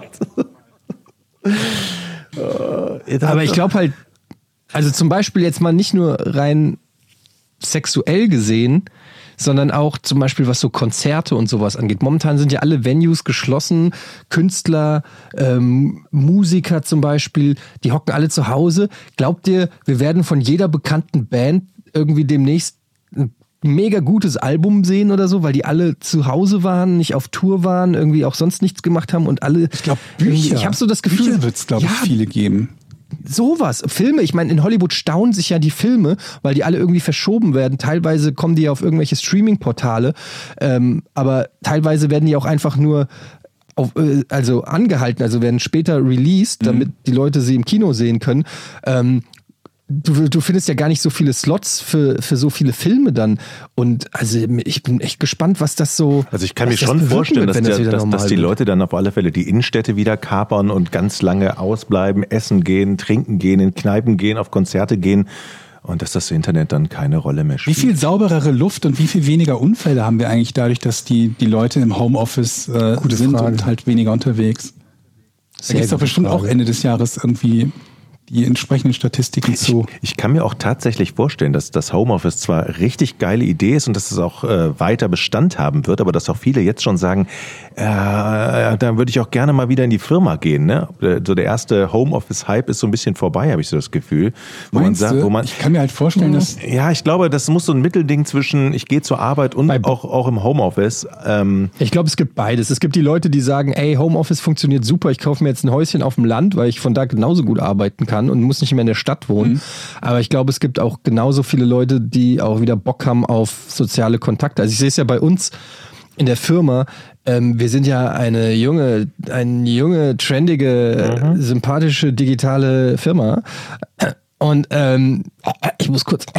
Und ähm, tatsächlich ist ein großer Teil, glaube ich, auch, der den Reiz macht, bei uns zu arbeiten, neben den unglaublichen Summen, die man verdient, auch die die sozialen Bekanntschaften natürlich, dass du Gleichgesinnte findest, äh, das war ja bei Giga, wir sind ja auch gern zur Arbeit gegangen. Das war ja toll, mit den ganzen Leuten dort zusammenzuarbeiten, die zu sehen. Das hat sich ja nicht wie Arbeit angefühlt, sondern als würde man mit Kumpels irgendwie ähm, zusammen was machen. Also nicht mit allen, aber größtenteils. Aber das ist ja was, ich glaube, Ja. das ist was Firmen betrifft ja so ein bisschen Ausnahme. Also ja, Ja. es gibt immer wieder mal Firmen, wo man den einen oder anderen Kollegen hat, mit dem man gut kann, aber es gibt ja den, den umgekehrten Fall mindestens genauso oft. Gerade wenn du dann noch irgendwie so hier so Großraumbüro, Cubicle-mäßig oder so und neben dir ist immer der Typ, der nach Schweiß oder nach Kaffee riecht oder sowas. Und dann ist ja nicht nur die Frage, was möchte ich als Mitarbeiter gerne haben, sondern auch die größte Angst der, der, der Firmen war ja vermutlich immer zu sagen, wenn wir jemandem nicht auf die Finger schauen können, dann arbeitet der nicht oder nicht gut. Weil äh, was alles andere betrifft, hast du ja als Firma eher Nachteile dadurch, wenn die Leute zu dir kommen. Du musst Bürofläche anmieten, du musst äh, das ganze Arbeitsmaterial dort haben und instand halten und so weiter und so fort. Und ähm, ja, so ein bisschen natürlich auch noch für die für diejenigen, die ähm, die bei dir arbeiten wollen, dass zur Arbeit und wieder zurückzukommen unter Umständen ein limitierender Faktor sein kann, ob du überhaupt bei einer Firma anfängst. Ne? Wenn du keine Lust hast, umzuziehen oder keine Ahnung, was das für dich, keine Ahnung, eine, Stunde oder anderthalb Stunden Fahrt jeweils hin und zurück bedeuten würde, dann kann es ja sein, dass du sagst, nee, kommt für mich dann doch nicht in Frage. Und ich glaube, das sind, das sind so Faktoren, wo jetzt viele Firmen festgestellt haben dürften, es funktioniert doch erstaunlicherweise deutlich besser, als wir gedacht oder befürchtet haben, mit Mitarbeitern, die von zu Hause aus arbeiten. Und ähm, wir können damit in Zukunft vielleicht eine Menge Geld sparen oder sogar noch die Qualität unserer Arbeit erhöhen, weil mehr potenzielle Mitarbeiter in Frage kommen. Ich glaube, das wird auch ein wichtiger Faktor sein. Ja, es wird auf jeden Fall eine Reihe von Learnings geben. Ähm, und natürlich wird Corona auch gewisse Sachen verändern. Für immer vielleicht auch. Also ich, ich, bin, ich bin zum Beispiel mal gespannt, ob der, der Handshake, das Händeschütteln, ob das, Ja, äh, stimmt. Ob das, ob das jetzt wirklich sozusagen ähm, ausrangiert wird und die neuen Generationen das Oder auch so- gar nicht mehr so übernehmen oder ob das zurückkommt. Ich glaube, Oder die ganz, ganz Umarmung, viele die Umarmung Dinge. wird, wird, wird Ja, wieder Highlight sein. Also, dass man nicht mehr Hände geht, sondern wirklich herzlich sich drückt. Ja. Aber Das macht ist ja man auch nicht haben, wir, haben wir da nicht schon mal, haben wir doch schon mal drüber geredet oder haben wir da nicht schon mal drüber geredet? Hast du das schon mal gesagt? Man umarmt ja nicht einfach fremde Menschen. Also das mache ich auch jetzt ihnen die. Hand zu geben. Ja, ich rede jetzt nicht von ganz Fremden, sondern ja. Ach, so, du meinst, du meinst Aber- grundsätzlich, wenn du einen Fremden irgendwo triffst und Hallo, herzlich willkommen, ich bin äh, Etienne Gade. Ja, das Händeschütteln so. ist ja so eine normale Geste, wenn man zum Beispiel vorgestellt wird oder so. Ja, ich merke, schon- ich merke schon immer, wenn ich Fremde mit, mit Fremden zu tun habe, dass ich denen dann den Ellenbogen schon so rausstrecke. Also schon ganz automatisch Ja. so. Ja, aber oder auch wenn du jetzt Filme guckst und irgendwie Leute sind Ja. ganz eng in, in einem Aufzug und du denkst dir einfach nur so, ah, das war vor Corona. Irgendwie, du, das ist so ganz komisch. Ich kann mir das Ja, auch oder gar nicht steht eine Schüssel Chips auf dem Tisch und zwei Leute greifen da rein und du denkst dir, oh Gott, die, die, die, der eine hat jetzt dem anderen irgendwie ne, und so weiter und so fort. Was du wurde früher, ne, früher war das, wir haben geschmunzelt über Michael Jackson, wenn er mit seinem Mundschutz rumgelaufen ist und ähm, vor alle allem Michael möglichen. Jackson. Jetzt sind wir alle Michael Jacksons, ja. Ohne Scheiß, ich kann mir echt vorstellen, dass man, äh, auch wenn es wieder Normalität ist und man ganz lange braucht, um überhaupt irgendwie wieder Vertrauen zum, zum Körperkontakt mit anderen, egal ob sie Chipstüte ist oder aus einem anderen Glas trinken. Ja, das stimmt. Mit Sicherheit. Ja, ja. Glaube ich auch. Ja, man, man muss halt echt auch gucken, also ich fänd's halt irgendwie gut, wenn es wieder eine gewisse Normalität gibt. Auf der anderen Seite, es gibt ja eigentlich kein wirkliches Argument für fürs Händeschütteln. also, oder? Wisst, also was ist nie. denn. Nee, natürlich nicht. Aber jetzt ist es halt auch abgeschafft, mehr oder weniger. Und die Frage ist, warum sollte es wieder, warum, ich meine, irgendwie ist es strange, dass man sowas, mit Können dem wir die was so selbstverständlich ist, einfach das Händeschütteln wegzurationalisieren. Nur, was ist denn der Vorteil vom Händeschütteln? Das ist eigentlich völliger Quatsch. Das wurde sich irgendwann mal ausgedacht. Geste. Ja, okay, das, das akzeptiere ich. Es, ist irgend, es hat sowas sozial Verbindendes, aber ja, aber ansonsten, ich meine, habt ihr gerne Hände geschüttelt? Ich habe das, ich mochte Ja, das nie. Schon. Ja? Ey, krass. Ich fand schon. Also Kennt ihr manche, die das so, sind so entweder die Leute, die, die dir beweisen wollen, wie selbstbewusst sie sind, Ja. indem sie dir die Hand die die brechen Hand beim so Händeschütteln, brechen. Oh weil sie Gott, irgendwann ja. mal gelesen haben, ein kräftiger Händedruck zeugt von Selbstvertrauen. Das haben die dann irgendwo in so einem Man's Health Guide mal irgendwann gelesen und geben dir dann die Hand und versuchen dir die dabei zu brechen, um zu demonstrieren, hey, ich bin ein Alpha-Männchen. Dann hast du so die, die tote Fischhand, die dir einfach nur die Hand so reinlegen, wie so ein feuchte, feuchte Oh Gott. ja, die feuchte Hand, die einfach Oh. schon so rausflitscht. Ähm, dann hast du manchmal so schweißige Hände oder, oder irgendwas oder ach, keine Ahnung. Ja, mein ihr noch- Gedanke war auch immer, wer weiß, wie oft er sich gerade an den Sack gegriffen hat oder in die Kimme oder so. Und jetzt habe ich sein, sein, seine, seine Kimmen, Kimmenbakterien an meiner Hand. Es gibt ja die Leute, die, von, die, vom, vom Händeschütteln. die aus. Spaß den, die Hand geben und dann mit dem Mittelfinger so abknicken und dir die Handinnenfläche ja, streicheln. das macht doch, hat der Pepper immer gemacht. Oh Grüße, Gott. Grüße Pepper. Kennt das ihr das? ist ganz schlimm. So, das, Ja, aber das macht man ja, Ja, nur, um das- jemanden zu ärgern, oder? ja, meistens. Das Ich hat fand Pepper immer gemacht. Beim, Ja, beim Hände geben, Ja. wenn die Leute nicht, nicht die, die Hände ne, richtig zusammengeführt haben, sondern die jemand nur die Finger abgedrückt hat. Also deine halbe Ja. Hand gefasst und dann zugedrückt. Das Ja. fand ich immer ganz, ganz Aber, schlimm. jetzt, aber jetzt, wo du es sagst, Eddie, natürlich. Ich habe mir noch nie Gedanken darüber gemacht, dass man natürlich die Frage durchaus stellen kann, wo war der Gegenüber vorher mit seiner Hand? Ja, am Naja, Sack. Im Zweifelsfall da, wo du überall warst. Und dann kannst du ja mal überlegen. Oh Gott, ich werde nie wieder irgendjemandem äh, eine Hand geben. Ohne Scheiß. Das ist ja eklig. Ja, und dann hast du ja auch noch dieses Ding ähm, bei jüngeren, cooleren Leuten, die dann irgendwie noch den Fistbump oder irgendeine und du weißt nicht, gibt man sich jetzt die Faust oder High Five und, und dann gibt's immer diese peinlichen Moment, wo du einen falschen Handgriff machst als der andere und es sieht alles andere als cool aus. Fistbump gegen und, High Five, ja, auf jeden Fall. Ja, sowas. Und du denkst dir einfach nur, oh Gott, da gibt's doch dieses Video, noch ganz von früher, das kennt ihr vielleicht noch, das war auf so einem Nippel bei TV Total, wo er mit Buster Rhymes und der Ukulele spielt und er spielt ihm so ein, er spielt ihm, glaube ich, das Mauslied vor. Also Stefan Raab spielt Buster Rhymes das Mauslied vor und am Ende sagt irgendwie Buster Rhymes, ja, das war super cool, dann hält ihm so die Handfläche hin und und, und Stefan Raab soll einschlagen und haut dann mit der Faust so auf die offene Handfläche, er es nicht checkt. Das ist, und naja, okay, muss man gesehen haben. Muss man dabei gewesen sein, Leute. Nein, nein, ich, aber das, du, du überträgst die Peinlichkeit gerade ganz gut, weil ich, ich finde, abgesehen vom Handschlag sind fast alle anderen Arten, sich gegenseitig die Hand zu geben, wenn es nicht vorher abgesprochen wurde, sehen irgendwie immer ein bisschen peinlich aus. Hab, kennt ihr viele Situationen, wo ihr zwei Leute seht, die sich gerade High Five geben wollen, wo das nicht unkoordiniert wirkt? Ich kenne Ja, die Mehrheit also- der Fälle sieht es irgendwie eher so ein bisschen fremdschämig aus. Wisst ihr noch, wie wir bei Giga ähm, im, im Teufelskreis saßen und wenn die Mädels kamen zu der Musik, mussten wir ihnen High Five geben? Ah, ja. Sind die da nicht so reinge, reinge, das das Trauma, oder da so reingelaufen? So wie so Das ist auch mein Cheerleaders? Ja, die sind so rein und dann haben sie alle von allen noch so cool High Ja, Five ja. gekriegt und sich dann auf die Gro Nee, aber sie sind Couch eigentlich nicht gesetzt. reingetanzt wie Cheerleader, Jochen. Nee.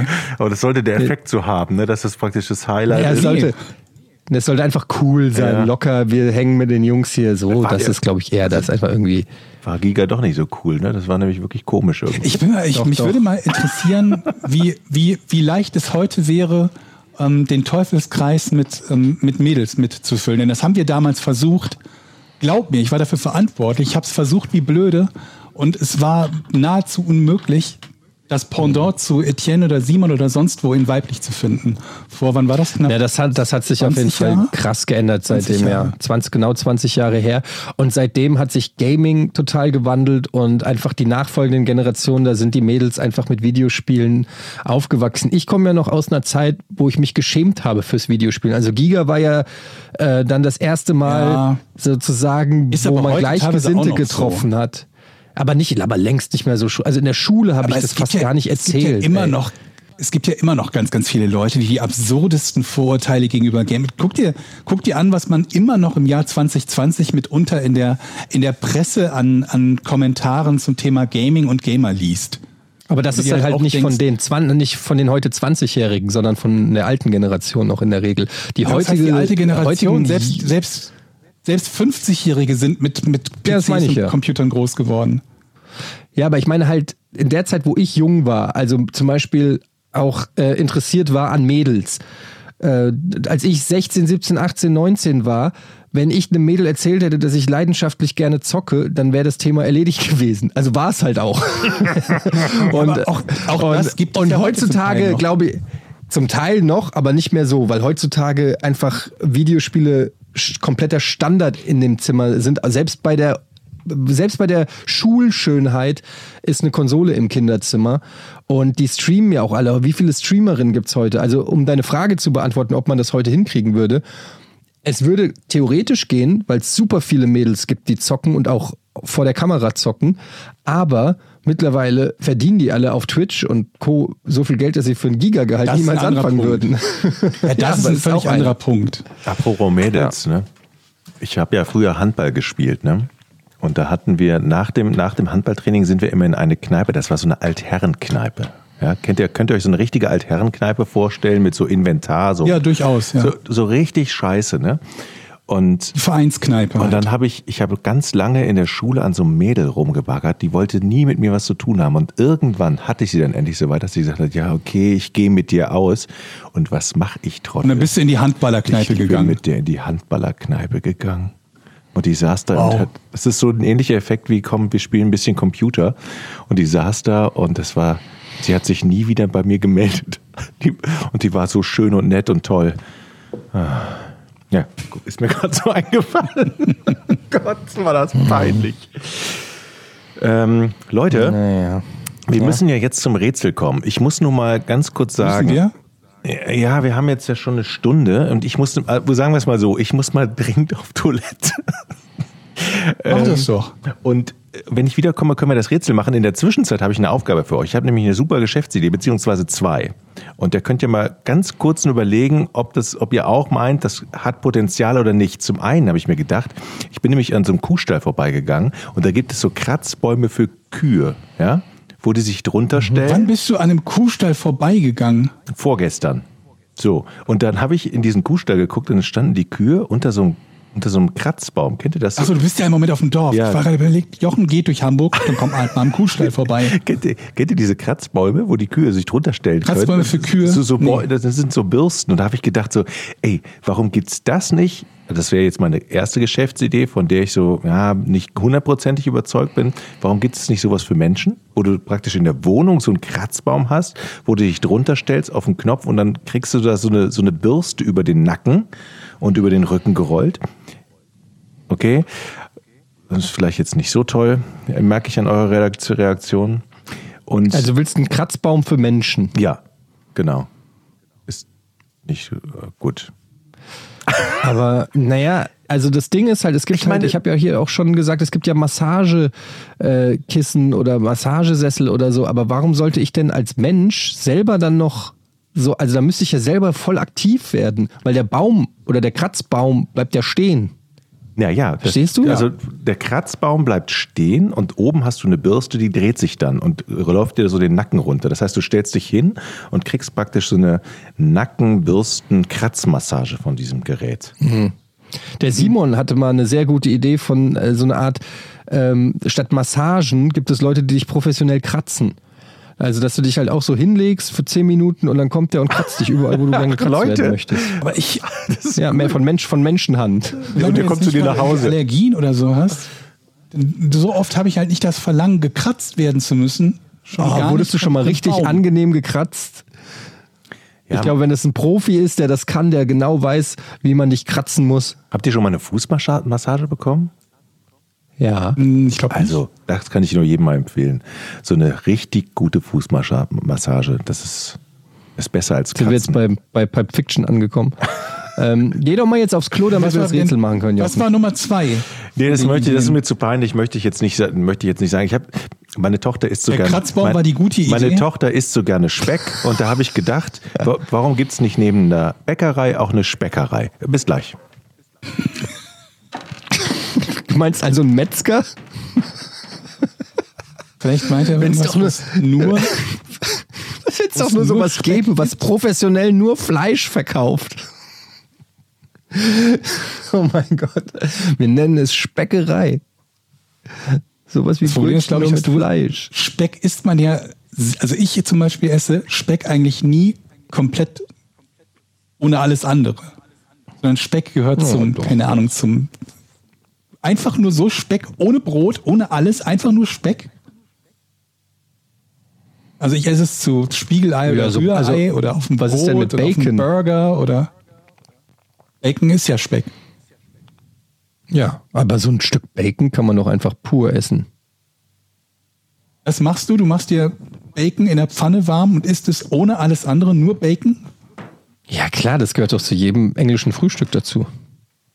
Aber das Kannst ist ja mit so dem bestellen. Frühstück. Da bin ich wieder. Aber das isst du doch Ja, aber mit dem das Frühstück. Das isst du doch.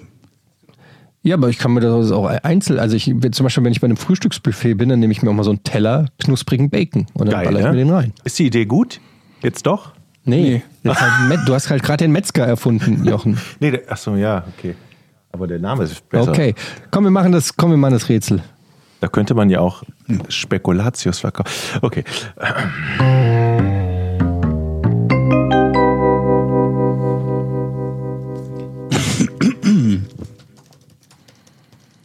Seid ihr bereit? Klar. Natürlich. Seid ihr überhaupt da? Gut. Na klar. Ja. Was war das Besondere an David Ayres erstem Sieg als Torhüter in der NHL?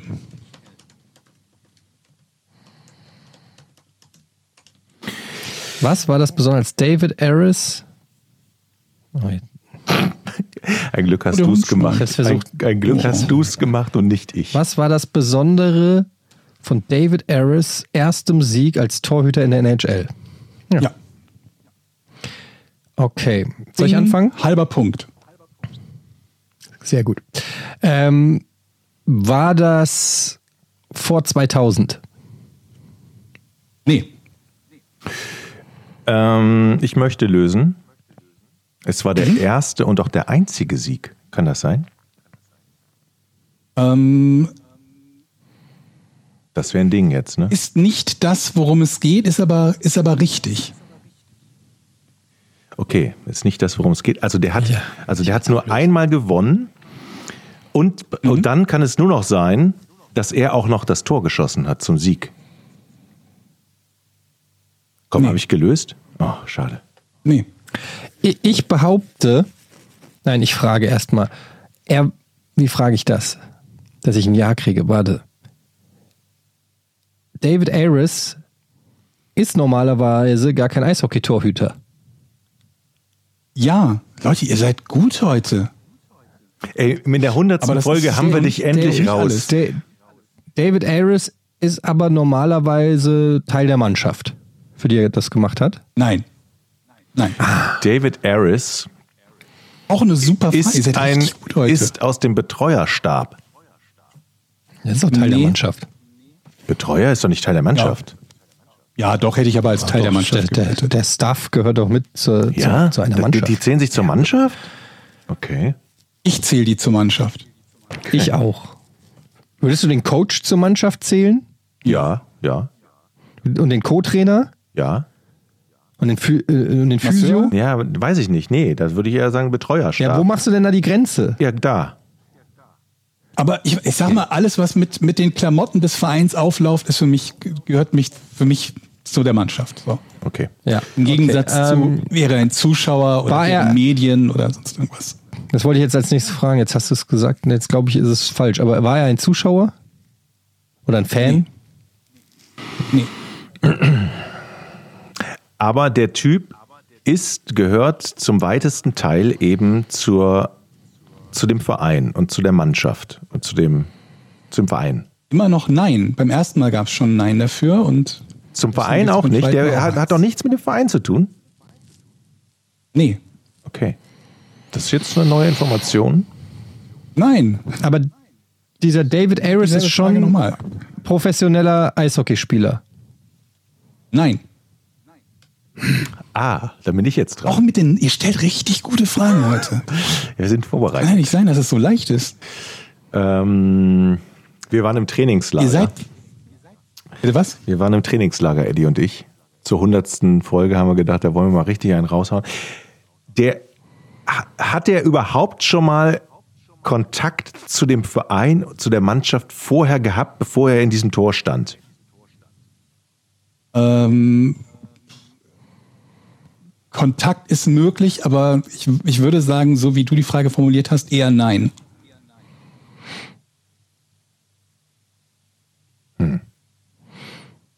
Also ich ja, muss mal dazu sagen, dass ich ja ähm, jahrelang großer Eishockey-Fan war, eine Dauerkarte hatte für die äh, Löwen Frankfurt, beziehungsweise später dann die Frankfurt Lions. Ähm, viele, viele Eishockeyspiele gesehen, habe ja auch selber ein bisschen äh, hobbymäßig Eishockey gespielt habe. Insofern weiß ich, dass ähm, man normalerweise zwei Torhüter auf der Bank hat, also den Hauptgoalie und den Ersatzgoalie. Manchmal sogar einen dritten, aber ich glaube eher selten, weil du den Kaderplatz für einen Spieler nimmst. Hast du noch einen Ersatztorhüter? Und es ist auch nicht selten beim Eishockey, oder es ist, oder sagen wir es anders, es ist beim, beim Eishockey ist es wesentlich häufiger als zum Beispiel beim Fußball, dass der Torhüter auch ausgewechselt wird, wenn er zum Beispiel keine Leistung bringt. Aber er kann ja zum Beispiel auch vom Feld, wenn ein Foul angezeigt wird, weil dann wird ja automatisch abgepfiffen, sobald der Gegner in Puckbesitz ist, so dass du den Torwart nicht brauchst. Denn wenn du den Puck nicht berühren darfst, kannst du auch kein Tor schießen, also brauchst keinen Torhüter. Und du kannst beim Eishockey ja den Torhüter rausnehmen, um, um einen weiteren Feldspieler aufs ähm, Feld, äh, aufs Eis zu holen. So, das nur mal ein paar Basics.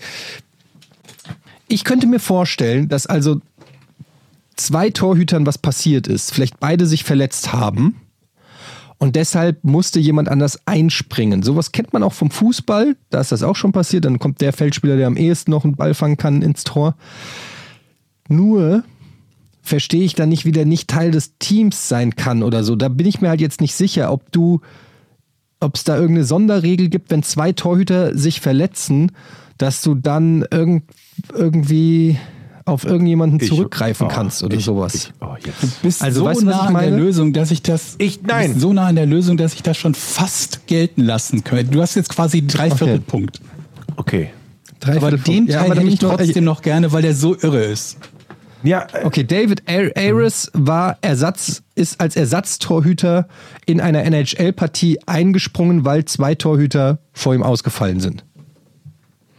Ich lasse das so gelten. Ja, aber pass auf, Bevor wir jetzt noch der, um die der, Ja, der, Mann. der, der, Clou, der ist Clou Geld, ist doch, der Clou ist doch, das war, das war ein Typ von der gegnerischen Mannschaft bestimmt. Nee, dann wäre er ja professioneller Spieler Dann gewesen. kriegst du, kriegst du quasi noch den, den, den letzten Viertelpunkt. Also er war E-Bug. E-Bug ist ein Emergency Backup Goaltender. Ein Notfalltorhüter im Eishockey. Dabei handelt es sich um einen neutralen Nicht-Profi, der von der Heimmannschaft, in dem Fall war das Toronto, zur Verfügung gestellt werden muss, falls sich sämtliche Torhüter der Heim- oder Gastmannschaft Ah, verletzen. siehste? Eine Mannschaft stellt einen Torhüter zur Verfügung, dem Gegner, wenn sich dessen Torhüter beide verletzten. Ayres musste im Februar 2020 für das Gastteam der Carolina Hurricanes Mitte des zweiten Drittels beim Stand von 3 zu 1 aufs Eis, nachdem sich beide Torhüter der Mannschaft verletzt hatten. Er war zu dem Zeitpunkt hauptberuflich Hausmeister und Fahrer der Eisaufbereitungsmaschine bei den Toronto Maple Leafs. Fast 43 Jahre alt und hatte zudem ähm, 15 Jahre vor seinem Profidebüt eine Spenderniere erhalten. Alter. Beim Einsatz gegen beim Einsatz gegen seinen eigentlichen Gastgeber, äh, nicht Gastgeber, Arbeitgeber aus Toronto, musste er zunächst die ersten beiden Schüsse auf sein Tor passieren lassen. Also direkt die ersten beiden Schüsse gegen ihn sind reingegangen. Dann allerdings gelang es den Profis aus Toronto, nicht auch nur ein weiteres Tor gegen ihn zu erzielen, sodass die Hurricanes mit 6 zu 3 gewinnen konnten. Ayres, der unter tosendem Beifall von Heim- und Gästefans zum Spieler des Spiels gewählt wurde, war damit der erste Notfalltorhüter der Geschichte der NHL, dessen Team ein Spiel gewinnen konnte. Ich frage mich ja, wie das geil dann, ist das wie das dann aussah. Hat er dann hinterher noch gehalten oder haben, das- haben sich dann zwei Spieler ans Tor gestellt? Also der, oder? ist, der Typ hat, äh, hat natürlich ein bisschen Background im Eishockey. Der hat irgendwann mal in so einer Minor League ein bisschen, bisschen Eishockey-Torwart gespielt, war da nicht besonders das gut musst und so du weiter ja. und so Sonst kannst du ja nicht in Eishockey-Tor. Also du müsstest Genau, ja also zumindest das ist, wäre, auch wäre dich nicht bewegen Jochen oder ich. Also, Eishockey-Torhüter. genau, wir könnten da nicht entsprechen. Der hat, der hatte, der hat das schon mal gemacht, aber halt bei weitem nicht auf dem Level. NHL ist die Profiliga, ähm, auf dem man das tun würde. Und mit 43 ist er eigentlich auch nicht in dem Alter, in dem man jetzt unbedingt sein Debüt in Sachen Eishockey ähm, gibt. Und weil natürlich irgendwelche Amateure, die äh, nicht professionell trainieren, üblicherweise gerade im Tor, nicht in der Lage sind, jetzt die Bälle von den Vollprofis, die, die Pucks von den Vollprofis zu halten, ist es normalerweise so gewesen, sobald dieser entsprechende Wechsel stattfindet, werden dem die Fernschüsse um die Ohren gehauen und das Team verliert, jedes Mal. Und ja, in, in seinem Fall halt nicht irgendwie. Die, die Defensivleistung der Hurricanes wurde irgendwie gelobt, aber er hat, glaube ich, dann neun oder, oder zehn oder elf Schüsse tatsächlich auch abwehren können. Es war also nicht so, dass die nur, ähm, dass sie nicht mehr aufs Tor geschossen hätten. Ich habe das gerade ähm, mal gegoogelt und man kann sich das auf YouTube ansehen. Ähm, Gibt wenn man äh, da s- nach David Ayres einfach A-Y-R-E-S eingibt, da gibt's die Videos, einfach wie der auf dem Eis ist und hält. Also das ist das Schöne an Mhm. YouTube. Äh, vorhin haben wir noch drüber geredet, dass man, äh, kann man sich dann einfach auch, äh, kann man sich angucken. Geil. Ist doch geil. Und seine Mitspieler, das war dieses Jahr. geredet? Also es war, es war Februar 2020. Seine Mitspieler haben ihm halt gesagt, irgendwie, als er aufs Eis gekommen ist, du, hab Spaß, wir, wir nehmen es dir nicht übel, wenn wir verlieren. Die wussten natürlich, wenn der aufs Eis muss, da ist es eigentlich üblicherweise gelaufen, dann hast du nicht mehr so die mega guten Karten. Wobei sie 3-1 geführt haben zu dem Zeitpunkt, aber die haben die Führung noch ausbauen können und haben das Ding dann halt gewonnen. Und ich habe Aber was ich mich halt frage- 43. Ja, sag du? Nee, ich frage mich nur, wenn der vom gegnerischen Team gestellt wird, Mhm. ähm, ob der dann nicht irgendwie, na gut, das wäre dann richtig schäbig, dann aber nicht so ein leichtes Interesse daran hat, dass auch mal der parteiisch kommt. genau, dass er sein, seine Ja, so Mannschaft genau. gewinnen lassen will. Aber das, das bei der gesamten Grundregelung ist, ist das halt für mich die, die, die Frage gewesen, warum nicht einfach jede Mannschaft genötigt wird, in ihrem Kader einen Busfahrer oder sonst was zu haben, den sie halt im Zweifel einsetzen zu können, um nicht jemanden zu haben, der eigentlich zum Gegner gehört und dann seinen Job verliert, wenn er, wenn er, äh, wenn er gut spielt, ne? Und wenn die Mannschaft deswegen verliert. Ähm, Ja, ich hätte hab halt geguckt, gedacht, ich hätte halt gedacht, ein Feldspieler, also dass du dann halt irgendeiner, ich meine, das sind ja alles Leute, die ihr ganzes Leben lang Eishockey spielen, entsprechend sich auch gut auf dem Eis bewegen können. Also, dass du es dann eben wie beim Fußball machst, dass dann halt wie beim Fußball. einer ja. aus der Mannschaft sich die, die, äh, die, die äh, Torhüterrüstung anzieht und dann ins Tor geht. Anst anstatt irgendeinem ich wildfremden Typen. Ja. Das Jobprofil ist wohl so unterschiedlich zwischen Feldspieler und Goalie, dass äh, selbst ein ultra schlechter Goalie noch besser ist, als zufälligen Feldspieler reinzusetzen. Vielleicht irgendwie so ein bisschen so wie im, im Football der, der Kicker. Ich habe ja früher wenn du auch- Wide Receiver bist und jemand sagt, kick den Ball jetzt 50 Yards weit, dann, dann, dann wirst du eher irgendeinen Amateur-Fußballer nehmen, bevor du den besten Wide Receiver oder Running Back dahin stellst. Ich habe früher auch gerne Eishockey geguckt in Rating. Wir hatten ja eine, so eine Bundesliga-Truppe, die irgendwas der Regionalliga hochgeschickt Ach, Ratiger Ice Aliens hießen die früher oder so. Ähm, immer jedes Wochenende und unter der Woche im Stadion gewesen. Und habe ich mich am Anfang immer grundsätzlich gefragt, warum spielen die immer nur eine Minute? Und dann bin ich selber irgendwann mal in den Genuss gekommen, mal in so einem Eis, Eisstadion äh, so, so, so ein Gag-Turnier zu machen und selber da in Montur rumzulaufen. Ey, das ist so scheiße anstrengend. Da, das, da kannst du gar nicht länger als eine Minute auf dem Eis laufen. Das ist Ja, Wahnsinn. auch Ja, Wahnsinn. ne? Ja, vor allen Dingen überleg mal, wie viele Richtungswechsel du hast. Also du fährst ja, Vollspeed in eine Richtung, Vollbremsung Mega. und dann wieder in die andere Richtung und so. Und ähm, was halt beim Eishockey-Torwart noch das Besondere ist, ist natürlich, dass du also so ein Puck, der da mit, weiß ich nicht, 100, 200 Kilometern oder weiß ich nicht, wie schnell die so fliegen, auf dich zufliegt. Ähm, also da musst das, das ist schon was, wo du als Normalsterblicher auch, also da musst du erstmal deinen deinen Kopf hinhalten, sage ich mal so. Ne? Das musst du schon auch Und gewöhnt da sein, dass so eine harte Gummischeibe da auf dich zufliegt. Du bist zwar gut gepolstert und so, aber ähm, du darfst da nicht zwinkern oder irgendwie. Ja. Also, ne, ist ja ähnlich wie ein Handballtorhüter, da möchte ich auch nicht sein. Oder? Ja, aber ich war ja auch Handballtorhüter und da, da ist natürlich auch der Sinn, die Spieler wollen ja ins Tor werfen, die wollen ja nicht in erster Linie auf Genau. den Kopf treffen, aber beim Eishockey willst du einfach nur irgendwo, da, da zielst du auch auf den Kopf, das ist ja egal. Also Hauptsache das Ding geht irgendwie. Warum? Naja, da versuchst du Beide genauso am Ja, zumindest, vorbeizuziehen. ja, zumindest in die Höhe, zumindest in die Höhe. Und da ist es öfter der Fall, dass du dann irgendwie nicht so richtig äh, äh, die Richtung ein. Äh, und die können doch nicht in die Ecke zielen, so richtig, oder? Was? Natürlich. Was glaubst du denn? Ja, sicher. Alle? Die schießen dir aus zwei, ja, also äh, die in der NHL auf jeden Fall, die schießen dir aus 20 Meter in, direkt in den Winkel, klar. Okay. Ja, musst du ja bei so einem Und, kleinen ähm, Tor, wenn da der Torhüter drin ist äh, und, und so, da- damit du das Tor triffst, musst du ja. Und dann noch wahrscheinlich so in einer Rückwärtsbewegung oder im leichten Fahren. Also das sind echt, das ist echt ein geiler Sport, muss ich sagen. Ah, Schönes Rätsel. Ich habe auf jeden Fall mir gedacht, mit Ja. was ich noch dazu sagen wollte, ist, ich habe auf jeden Fall gedacht, wenn jemand mit, mit äh, 42 Jahre und 200 Tage oder so sein Profidebüt feiert, dann wäre er vermutlich auch der, der älteste Spieler, der sein Debüt feiert, aber beileibe nicht. Also er ist weder der älteste Torhüter gewesen, noch der älteste Spieler, noch der älteste Regular Season Spieler. Ich glaube, es gab eine Besonderheit. Ich glaube, es war der älteste Torhüter, der in einem Regular Season Game sein Debüt gefeiert hat. Irgendwo diesen Rekord hat er gehabt, aber bei allem anderen gab es jeweils noch ältere Spieler. Irgendwie einer hat mit 44 Jahren sein erstes Spiel gewonnen und so weiter und so fort. Also ganz, ganz, äh, ganz, ganz komisch. Ich habe äh, gedacht, Eishockey wäre auch eher so, dass äh, bis auf wenige Ausnahmen die, die Leute doch eher deutlich unter 40 sind. Aber da, da scheint es doch so ein paar ältere Kandidaten noch dabei zu geben. Ich denke da, glaube ich, an Jaromir Jager. Der hat doch, glaube ich, auch bis 43 noch Ich wollte gerade sagen, so. es gibt, es gibt ja so ein paar äh, Legenden, sag ich mal, die du dann vielleicht noch mal für eine Minute oder für fünf oder keine Ahnung was, so ein paar Minütchen aufs Eis holst, ähm, die dann nat- natürlich nicht mehr zu den Leistungsträgern gehören. Ja, aber das ist ja was so, anderes. So, Das hat ja auch so die Pizarros, die auch Pizarros des äh, NHL. Aber es gibt halt auch wirklich noch Leute, die aktiv waren. Genau wie jetzt im Football irgendwie Brady, der mit über 40 halt ganz normaler, aktiver Spieler ist und nicht irgendwie so, ja, den haben wir als dritten Spieler auf der Bank und der kriegt dann einmal einen Einsatz für fünf Minuten oder so. Ja, hängt wahrscheinlich wir einfach von der Chancen. persönlichen Fitness ab. Ja. Im Profi-Eishockey. Wir haben jetzt vor allen Dingen Chancen, mal ein paar Fragen zu beantworten aus unserer Kategorie ähm, Our Ask Us Anything auf unserer Patreon-Seite, patreon.com slash podcast ohne Namen. Dort könnt ihr jede Folge Podcast ohne richtigen Namen bereits am Donnerstag hören und das auch werbefrei, wenn ihr das möchtet. Und ihr könnt dort uns Fragen stellen. Ein paar davon nehmen wir in jeder Folge rein.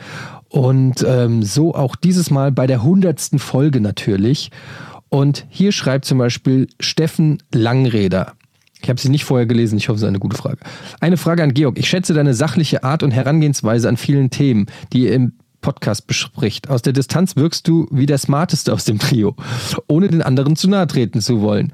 Wieso setzt du diese Gabe nicht erfolgreich in der freien Wirtschaft ein, sondern bei Twitch? Sehe dich eher in der Management-Ebene einer erfolgreichen Nee, Firma als. Entscheidungsträger. Um Gottes Willen. Ich habe ja, ich hab ja schon mal erzählt, dass ich, ähm, dass ich, hört ihr mich? Ja, ne? Ja, ähm, leider. Dass ich äh, überhaupt, äh, äh, überhaupt keinen kein, äh, ähm, Drang habe, eigentlich zu, zu sowas wie öffentlichen Reden, Referaten und ähnlichem. Auch Meetings und so sind mir ein absoluter Graus, habe ich Panik vor. Und damit hast du natürlich die Grundvoraussetzung, keine Chance zu haben, in irgendeinem Bereich von Führungsposition zu arbeiten, weil das essentiell ist, dieses Talent zu haben. Um nicht zu sagen, es gibt vermutlich welche, die nur dieses Talent haben und deswegen alleine schon in irgendwelchen Führungspositionen arbeiten. Und ähm, das Gleiche hat, äh, hat für mich bedeutet, dass ich im Prinzip nicht ohne weiteres studieren konnte, weil auch da diese Sachen gefragt sind oder notwendig und Pflicht sind. Unabhängig davon, dass ich das Studium natürlich auch noch erfolgreich hätte, äh, hätte bewältigen müssen. Und ähm, deswegen, äh, nee, also ist quasi etwas, was überhaupt nicht zu meinem Profil passt von Dingen, die ich, die ich machen kann oder gerne machen würde. Und ähm, ich bin froh, was gefunden zu haben, ähm, was, was mir Spaß macht, was ich äh, interessant und unterhaltsam finde und wovon ich mittlerweile dann auch meinen Lebensunterhalt bestreiten kann und äh, dabei alle Freiheiten habe. Interessant, dass es trotzdem der, der äh, bei dir den Weg vor die Kamera ging, weil das ja, man würde ja eher denken, so als introvertierter Mensch. Naja, zwei nur Jahre. irgendwie ein Jahr vor der Kamera, anderthalb oder so. Aber trotzdem hat man dir das da nicht angemerkt, dass du sehr introvertiert Ja. bist und gerne lieber Ja, das ja. nicht möchtest. Also ich, man würde ja denken, dass ein Job vor der Kamera eher für Leute, Extrovertierte ist. Es gibt eine Handvoll Leute, nicht so sehr viele, bei denen das der Fall ist, die quasi das, das, dasselbe Problem oder dieselbe Störung haben wie ich. Es gibt sogar einen, einen Stand-up-Comedian, dessen Name mir gerade nicht einfällt, müsste ich mal raussuchen, der darüber auch schon mal gesprochen hat. Und das finde ich dann noch beeindruckender, wenn jemand sich dann einen Beruf wählt, wo es ausschließlich darum geht, sich vor eine Gruppe von Leuten zu stellen, die man nicht kennt und dort irgendwie sein Comedy-Programm vorzutragen und darauf natürlich jede mögliche Art von Feedback bekommen zu können, das irgendwie gar nicht oder negativ oder sonst wie ist. El Ramono. Moin Jungs, welche Filme schaut ihr am liebsten an den Weihnachtsfeiertagen und warum fällt so oft Stirb langsam 1 und 2 vor Feiertage und bleibt gesund? Ähm, es weihnachtet sehr, hast du letztens bei Twitter gepostet. Das ist ein absoluter Lieblingsfilm, den ich zu Weihnachten immer gerne Schöne sehe. Mit Bescherung, schöne, du? Äh, genau, schöne Bescherung mit Chevy Chase. Mhm. Ich finde den so lustig, wenn er sein komisches Alu-Ding da ein, einölt und den Berg runterballert oder sein, seinem Sohn diese. Sein Schlitten. ja, sein Schlitten. Oder seinem Sohn diese, diese riesen Batzen Lichterketten in die Hand drückt und sagt, dann drösel das mal. Äh, geiler Film, geiler Film. Ja, das ist so mein Lieblingsfilm. Ja, es gibt dafür, also es gibt so schon einige Filme, die irgendwie an Weihnachten immer wieder laufen. Kevin allein zu Hause natürlich ist so ein Film. Ähm, Die Hard, also stirb langsam. Warum eigentlich stirb langsam? Woran? ich Ich, meine, das hat doch mit Weihnachten. Der okay, der, Weihnachten spielt. der spielt Weihnachten, aber. Okay, okay, Weihnachten. es ist Bing- du hast diese beantwortet. Es Bing ist beantwortet. Crosby Musik. Du Ja, hast die Bing okay. Crosby Musik. Äh, du hast dieses Ho Ho Ho, diese Anspielung Ja, äh, ja, auf ja. den Weihnachtsmarkt. Hat so ein paar Weihnachtselemente da drin. Ist halt Ich habe keinen Ja, Weihnachtsfilm, den ich gucke oder regelmäßig gucken würde. Gar nichts. Gut, hätten wir das auch geklärt. Äh, hier schreibt äh, Söck666. Mal schauen, ob der Auer Dezember nochmal genommen wird. Ja, wird er, wie du siehst. Danke für die tolle und anhaltende Unterhaltung. Ihr drei macht das wirklich super und ich freue mich über jede Folge. Ähm, hier meine Frage. Wie steht ihr zu Spoilern in diversen Medien, sei es Games, Bücher oder Glotze? Es ist ja bekannt, dass viele Leute sehr allergisch darauf reagieren. Ich persönlich finde sie sogar bereichernd, da man je nach Film auf ganz andere Sachen achten kann. Und sie helfen, durch Durststrecken zu kommen, indem ein Charakter in der Mitte des Buches unerträglich wird. Ähm, hat er noch ein Beispiel gegeben, das überspringe ich jetzt mal. Ich finde das eine interessante Frage, weil früher war es ja so, also als Kind zum Beispiel, wenn man einen Film gesehen hat, ist man in die Schule gegangen und hat all seinen Freunden den Film eins zu eins nacherzählt. Und dann kommt das Auto um die Ecke und fährt in das andere Auto rein und fährt in die, und dann fährt es in ein Hochhaus und dann explodiert das Foto, dann kommt der Böse und der springt runter und die schießen die ganze Zeit, und aber dann gewinnt er gegen den Größten mit so einem Drehkick oder so. So erzählst du ja als Kind von Hab Filmen gemacht. ungefähr. Nee? Aber Nee. ich würde sagen, dass das halt Nacherzählen den von Film auch gesehen. ja, so oder so kenne ich das so, dass du äh, das sehr lebendig nacherzählst und meine Kinder erzählen auch sehr lebendig nach, was sie gesehen haben und sie kriegen es auch von anderen Kindern erzählt, wie ich letzte, letzte Woche erzählt habe. Ja, ich meine dich, Linus. Ähm, und jedenfalls irgendwann ist es gekommen, ich glaube mit Six Sense oder so, dass dieses Spoiler-Ding so krass an Gewicht bekommen hat, dass Leute schon allergisch reagieren, wenn du irgendwie sagst, ey, habt ihr hier den Trailer gesehen zu, weiß ich nicht, Stirb langsam 6? Nee, erzähl nichts, erzähl nichts, erzähl, ich will nichts wissen, ich will nichts wissen. Ja, aber also, dass es Stirb langsam 6 gibt, nein, nein, nein, nein, nein, nein, nein, ich will nicht wissen. Äh, Ja, er ist wieder mit Bruce Willis. Nein, ich will nicht wissen, wer die Hauptrolle spielt. Also, dass das so extrem ist, dass die Leute schon richtig, äh, weiß ich nicht, Ja. allergisch drauf reagieren, das ist doch schon, der hat sich doch entwickelt. Oder das bilde ich mir noch nicht ein. Der, der, der Punkt bei den Spoilern ist ja bei so einem Film wie Sixth Sense, dass du mit, mit einem Satz im Prinzip den gesamten Film vorwegnehmen kannst oder das, was den Film interessant oder spannend macht.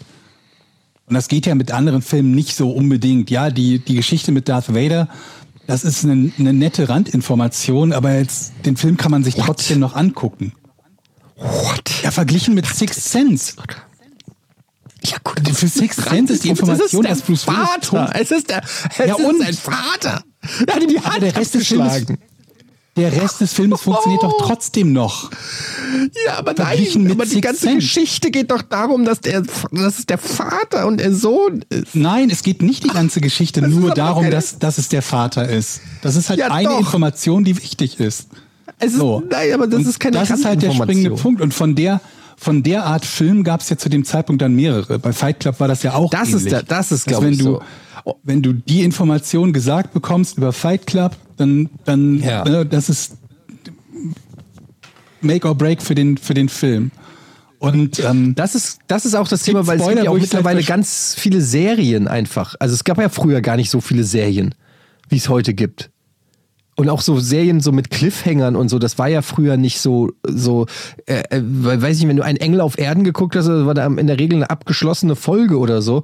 Aber mittlerweile gibt's ja fast jede Serie hat ja so ein mysteriöses Ende, wo man nicht genau weiß, wie es weitergeht. Ähm, so, das, das, das hat sich auch komplett verändert, wie Serien sind. Du kannst mittlerweile viel mehr ja eben durch Erzählen kaputt machen als noch früher. Bei Serien ist ja oft so, dass die gesamte Story im Prinzip ein langer Spielfilm ist. Und früher war es halt, wie ich schon mal neulich gesagt habe, als es um Criminal Minds ging, dass ich auf der Suche war nach einer Serie, wo jede Folge einen einzelnen abgeschlossenen Fall behandelt, weil es das kaum noch gibt. Und natürlich ist das, das Spoilerpotenzial irgendwie viel geringer, wenn du Folgen hast, die jeweils in sich abgeschlossen bist, weil du kannst halt im schlimmsten Fall spoilerst du halt eine Folge. Auch wenn es manchmal so eine übergreifende Handlung gibt oder irgendwie eine übergreifende Frage. Es gibt ja in ganz, ganz vielen Serien zum Beispiel einen Charakter, der nie auftritt. Robin Masters zum Beispiel in, in, äh, in Magnum und äh, keine Ahnung, die, die Frau von Fraser in, in Fraser eben. Und sowas sind ja so Kleinigkeiten, wo man sagen könnte, wenn das jemand auflöst, also eine überspannende Handlung, dann wäre das ein Riesenspoiler. Aber bei einzelnen Folgen nicht. Und da jetzt irgendwie so viele Serien existieren, die eine Handlung über 700 Folgen gefühlt irgendwie weitertreiben, ist natürlich auch klar, dass die Spoiler andere geworden sind. Auf der anderen Seite finde ich es manchmal so komplett absurd und übertrieben, wenn die Leute sich über, über irgendwelche Spoiler aufregen, wo du im Prinzip gesagt hast, irgendwie ja, im, im neuen, im neuen Die Hard spielt Bruce Willis mit, ah, Spoiler, Spoiler, Spoiler, wo ich mir halt denke, Leute, man kann es so ein bisschen auch übertreiben. Vor allen Dingen, wenn sie überhaupt keine Kompetenz besitzen, um zu beurteilen, wie wichtig die Information ist, wenn sie den Film tatsächlich nicht kennen. Also, ähm, ich Ja, damit musst du da so- natürlich das solange mir- Vertrauen haben, dass die Person gegenüber das entsprechend beurteilen kann. Richtig. Solange, solange ich irgendwie nicht das Gefühl habe, dass mir jemand etwas verrät, was den kompletten Film quasi nicht mehr sehenswert macht, wie es bei Sixth Sense der Fall wäre, wenn man die, die Info über Bruce Willis hat, finde ich das irgendwie alles irgendwie relativ harmlos, zumal ich sowieso in 90 Prozent der Fälle vergesse. Denn wenn mich der Film nicht besonders interessiert und ich den sowieso nur irgendwann mal gucken will, wenn er auf, keine Ahnung, Netflix oder sonst wo ist, dann merke ich mir die Info eh nicht. Wenn ich ihn so unbedingt sehen will, dann schaue ich ihn mir meistens halt auch dann zeitnah an. Wie oft geht Das euch das eigentlich so so, dass, dass, dass, dass ihr Filme abbrecht und dann irgendwann nach zwei, drei Monaten wieder anfangt und noch gar nicht merkt, dass ihr den schon mal gesehen habt? Geht euch das auch manchmal so? Ich habe so viele Mir geht Filme. das oft so, wenn ich die Filme gesehen, wenn ich die tatsächlich gesehen So, habe, dann- die oft nebenbei ja, beim Zocken oder sonst was gucken. Ja, und dann denke denk ich so, äh, sitze ich mit meiner Frau da, Moment mal, das kommt mir bekannt vor, ich weiß nicht mehr, haben wir den nicht schon mal gesehen? Und ja, dann guckst du eine Stunde, ach, haben wir schon mal gesehen und dann mache ich nach einer Stunde aus. Ähm, die sind halt auch oft so zum Vergessen. Phil J. hat eine Ja, so Frage. viel- Hallo ihr drei Supernasen. Zunächst einmal vielen Dank für euren regelmäßigen Content, eure Mühen für die Unterhaltung, die ihr mir zukommen lasst. Macht weiter so zu meiner Frage. Ich arbeite als Polizist im Osten von Hamburg. Mein Arbeitsgebiet umfasst unter anderem auch den von finsteren Gestalten, der Kreidefrau und einem Ledermantel tragenden Riesen mit Boston Terrier frequentierten Park. Meine Frage daher an euch. Was wolltet ihr schon immer mal einen in Klammern jungen Polizisten fragen. Nicht nur in Bezug auf die geltende Rechtslage, sondern vielleicht auch aus seinem Privatleben. Drehen wir den Spiels mal um. Da- ich ich, fra ich freue mich auf eure Fragen. Das finde ich eine sehr gute Frage. Ich finde, äh, von Phil ist das. Und ich habe ähm, direkt mal eine Frage an Phil. Und zwar, Wenn, wie ist, wie ist es möglich? In einem Polizeiauto habt ihr da so einen Bordcomputer und wenn vor euch einfach ein Auto ist, könnt ihr dann einfach in das Kennzeichen eingeben und dann habt ihr einfach schon mal ein paar Informationen über wer da, theo also theoretisch, man weiß ja nie, wer der Fahrer ist, aber theoretisch, wer da am Steuer sitzt. Wisst ihr dann alles über diese Person schon? Kann, also angenommen oder auch, wenn du zum Beispiel irgendwo, du siehst eine hübsche Frau, du findest die interessant, sie steigt in ihr Auto, könntest du dann da einfach die stalken und dann einfach alles rausfinden über die? Wie weit geht euer, ähm, was wisst ihr theoretisch? Was könnt ihr rausfinden über irgendwelche Menschen? Einfach mal so im Computer eingeben, ah, der Typ da vor uns übrigens, der wird seit drei, drei Monaten wegen Steuerhinterziehung gesucht, aber habe ich jetzt keinen Bock, komm, wir fahren weiter. Äh, was, was habt ihr für Informationen über uns? Das würde mich interessieren. Ich habe auch eine Frage an Phil. Wie verhält man sich als Autofahrer, wo man weiß, man hat gerade Scheiße gebaut und neben einem steht ein Polizeiauto oder vor, vor einem fährt eins oder hinter einem? Äh, wie verhält man sich unauffällig? Guckt man rüber, guckt man äh, nach links oder unter die Decke? kennst du, kennst du das nicht, dieses Gefühl? Scheiße, sie haben mich, sie haben mich, sie haben mich, aber sie haben wahrscheinlich gar keine Ahnung. Weißt du, du bist entweder bei Rot gefahren oder hast irgendeine andere Scheiße gemacht oder kein Aber, TÜV, ey, ich wollte- ich kein wollte TÜV mehr sagen, oder irgendwie sowas. Ich wollte gerade fragen, was für eine Scheiße hast du denn gemacht? Was Naja. du schwitzend neben einem Polizeiauto Naja, zum Beispiel, früher habe ich dann irgendwie drei Monate den TÜV überzogen oder so. Und du weißt ganz genau, die halten jetzt neben dir an und du hast so ein schlechtes Gewissen und weißt, oh scheiße, hoffentlich halten die mich nicht an. Die, die ahnen gar nichts, aber du denkst, sie wüssten schon alles.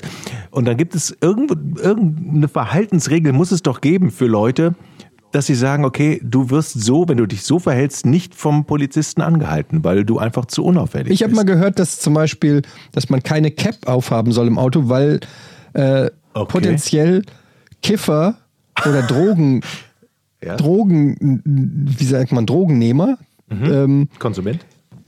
Drogenkonsumenten häufig Caps tragen. Also häufiger als, äh, als eben nicht. Und äh, ja, weil das eben junge Sonnenbrillen Leute sind und so.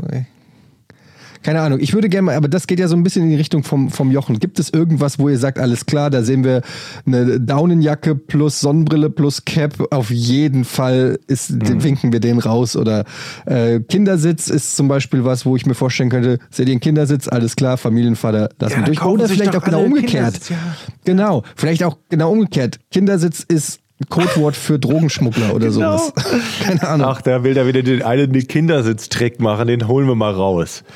Den holen wir direkt raus. Phil, die Antworten bitte direkt hier unter deinen Post schreiben, dann finden wir sie auch wieder. Äh, da habe ich noch eine Frage. Ich war einmal auf, auf, bei euch auf einer Polizeiwache, Phil, ja, und da habe ich mal gesehen, wie er so arbeitet. Also, dass ihr nicht noch Schreibmaschinen habt mit so Korrekturband, das ist schon schon ein Ding. Aber die Rechner, die sind ja so unfassbar alt, habe ich gedacht. Und ich musste irgend, ich musste Texas Instruments habe ich gehört.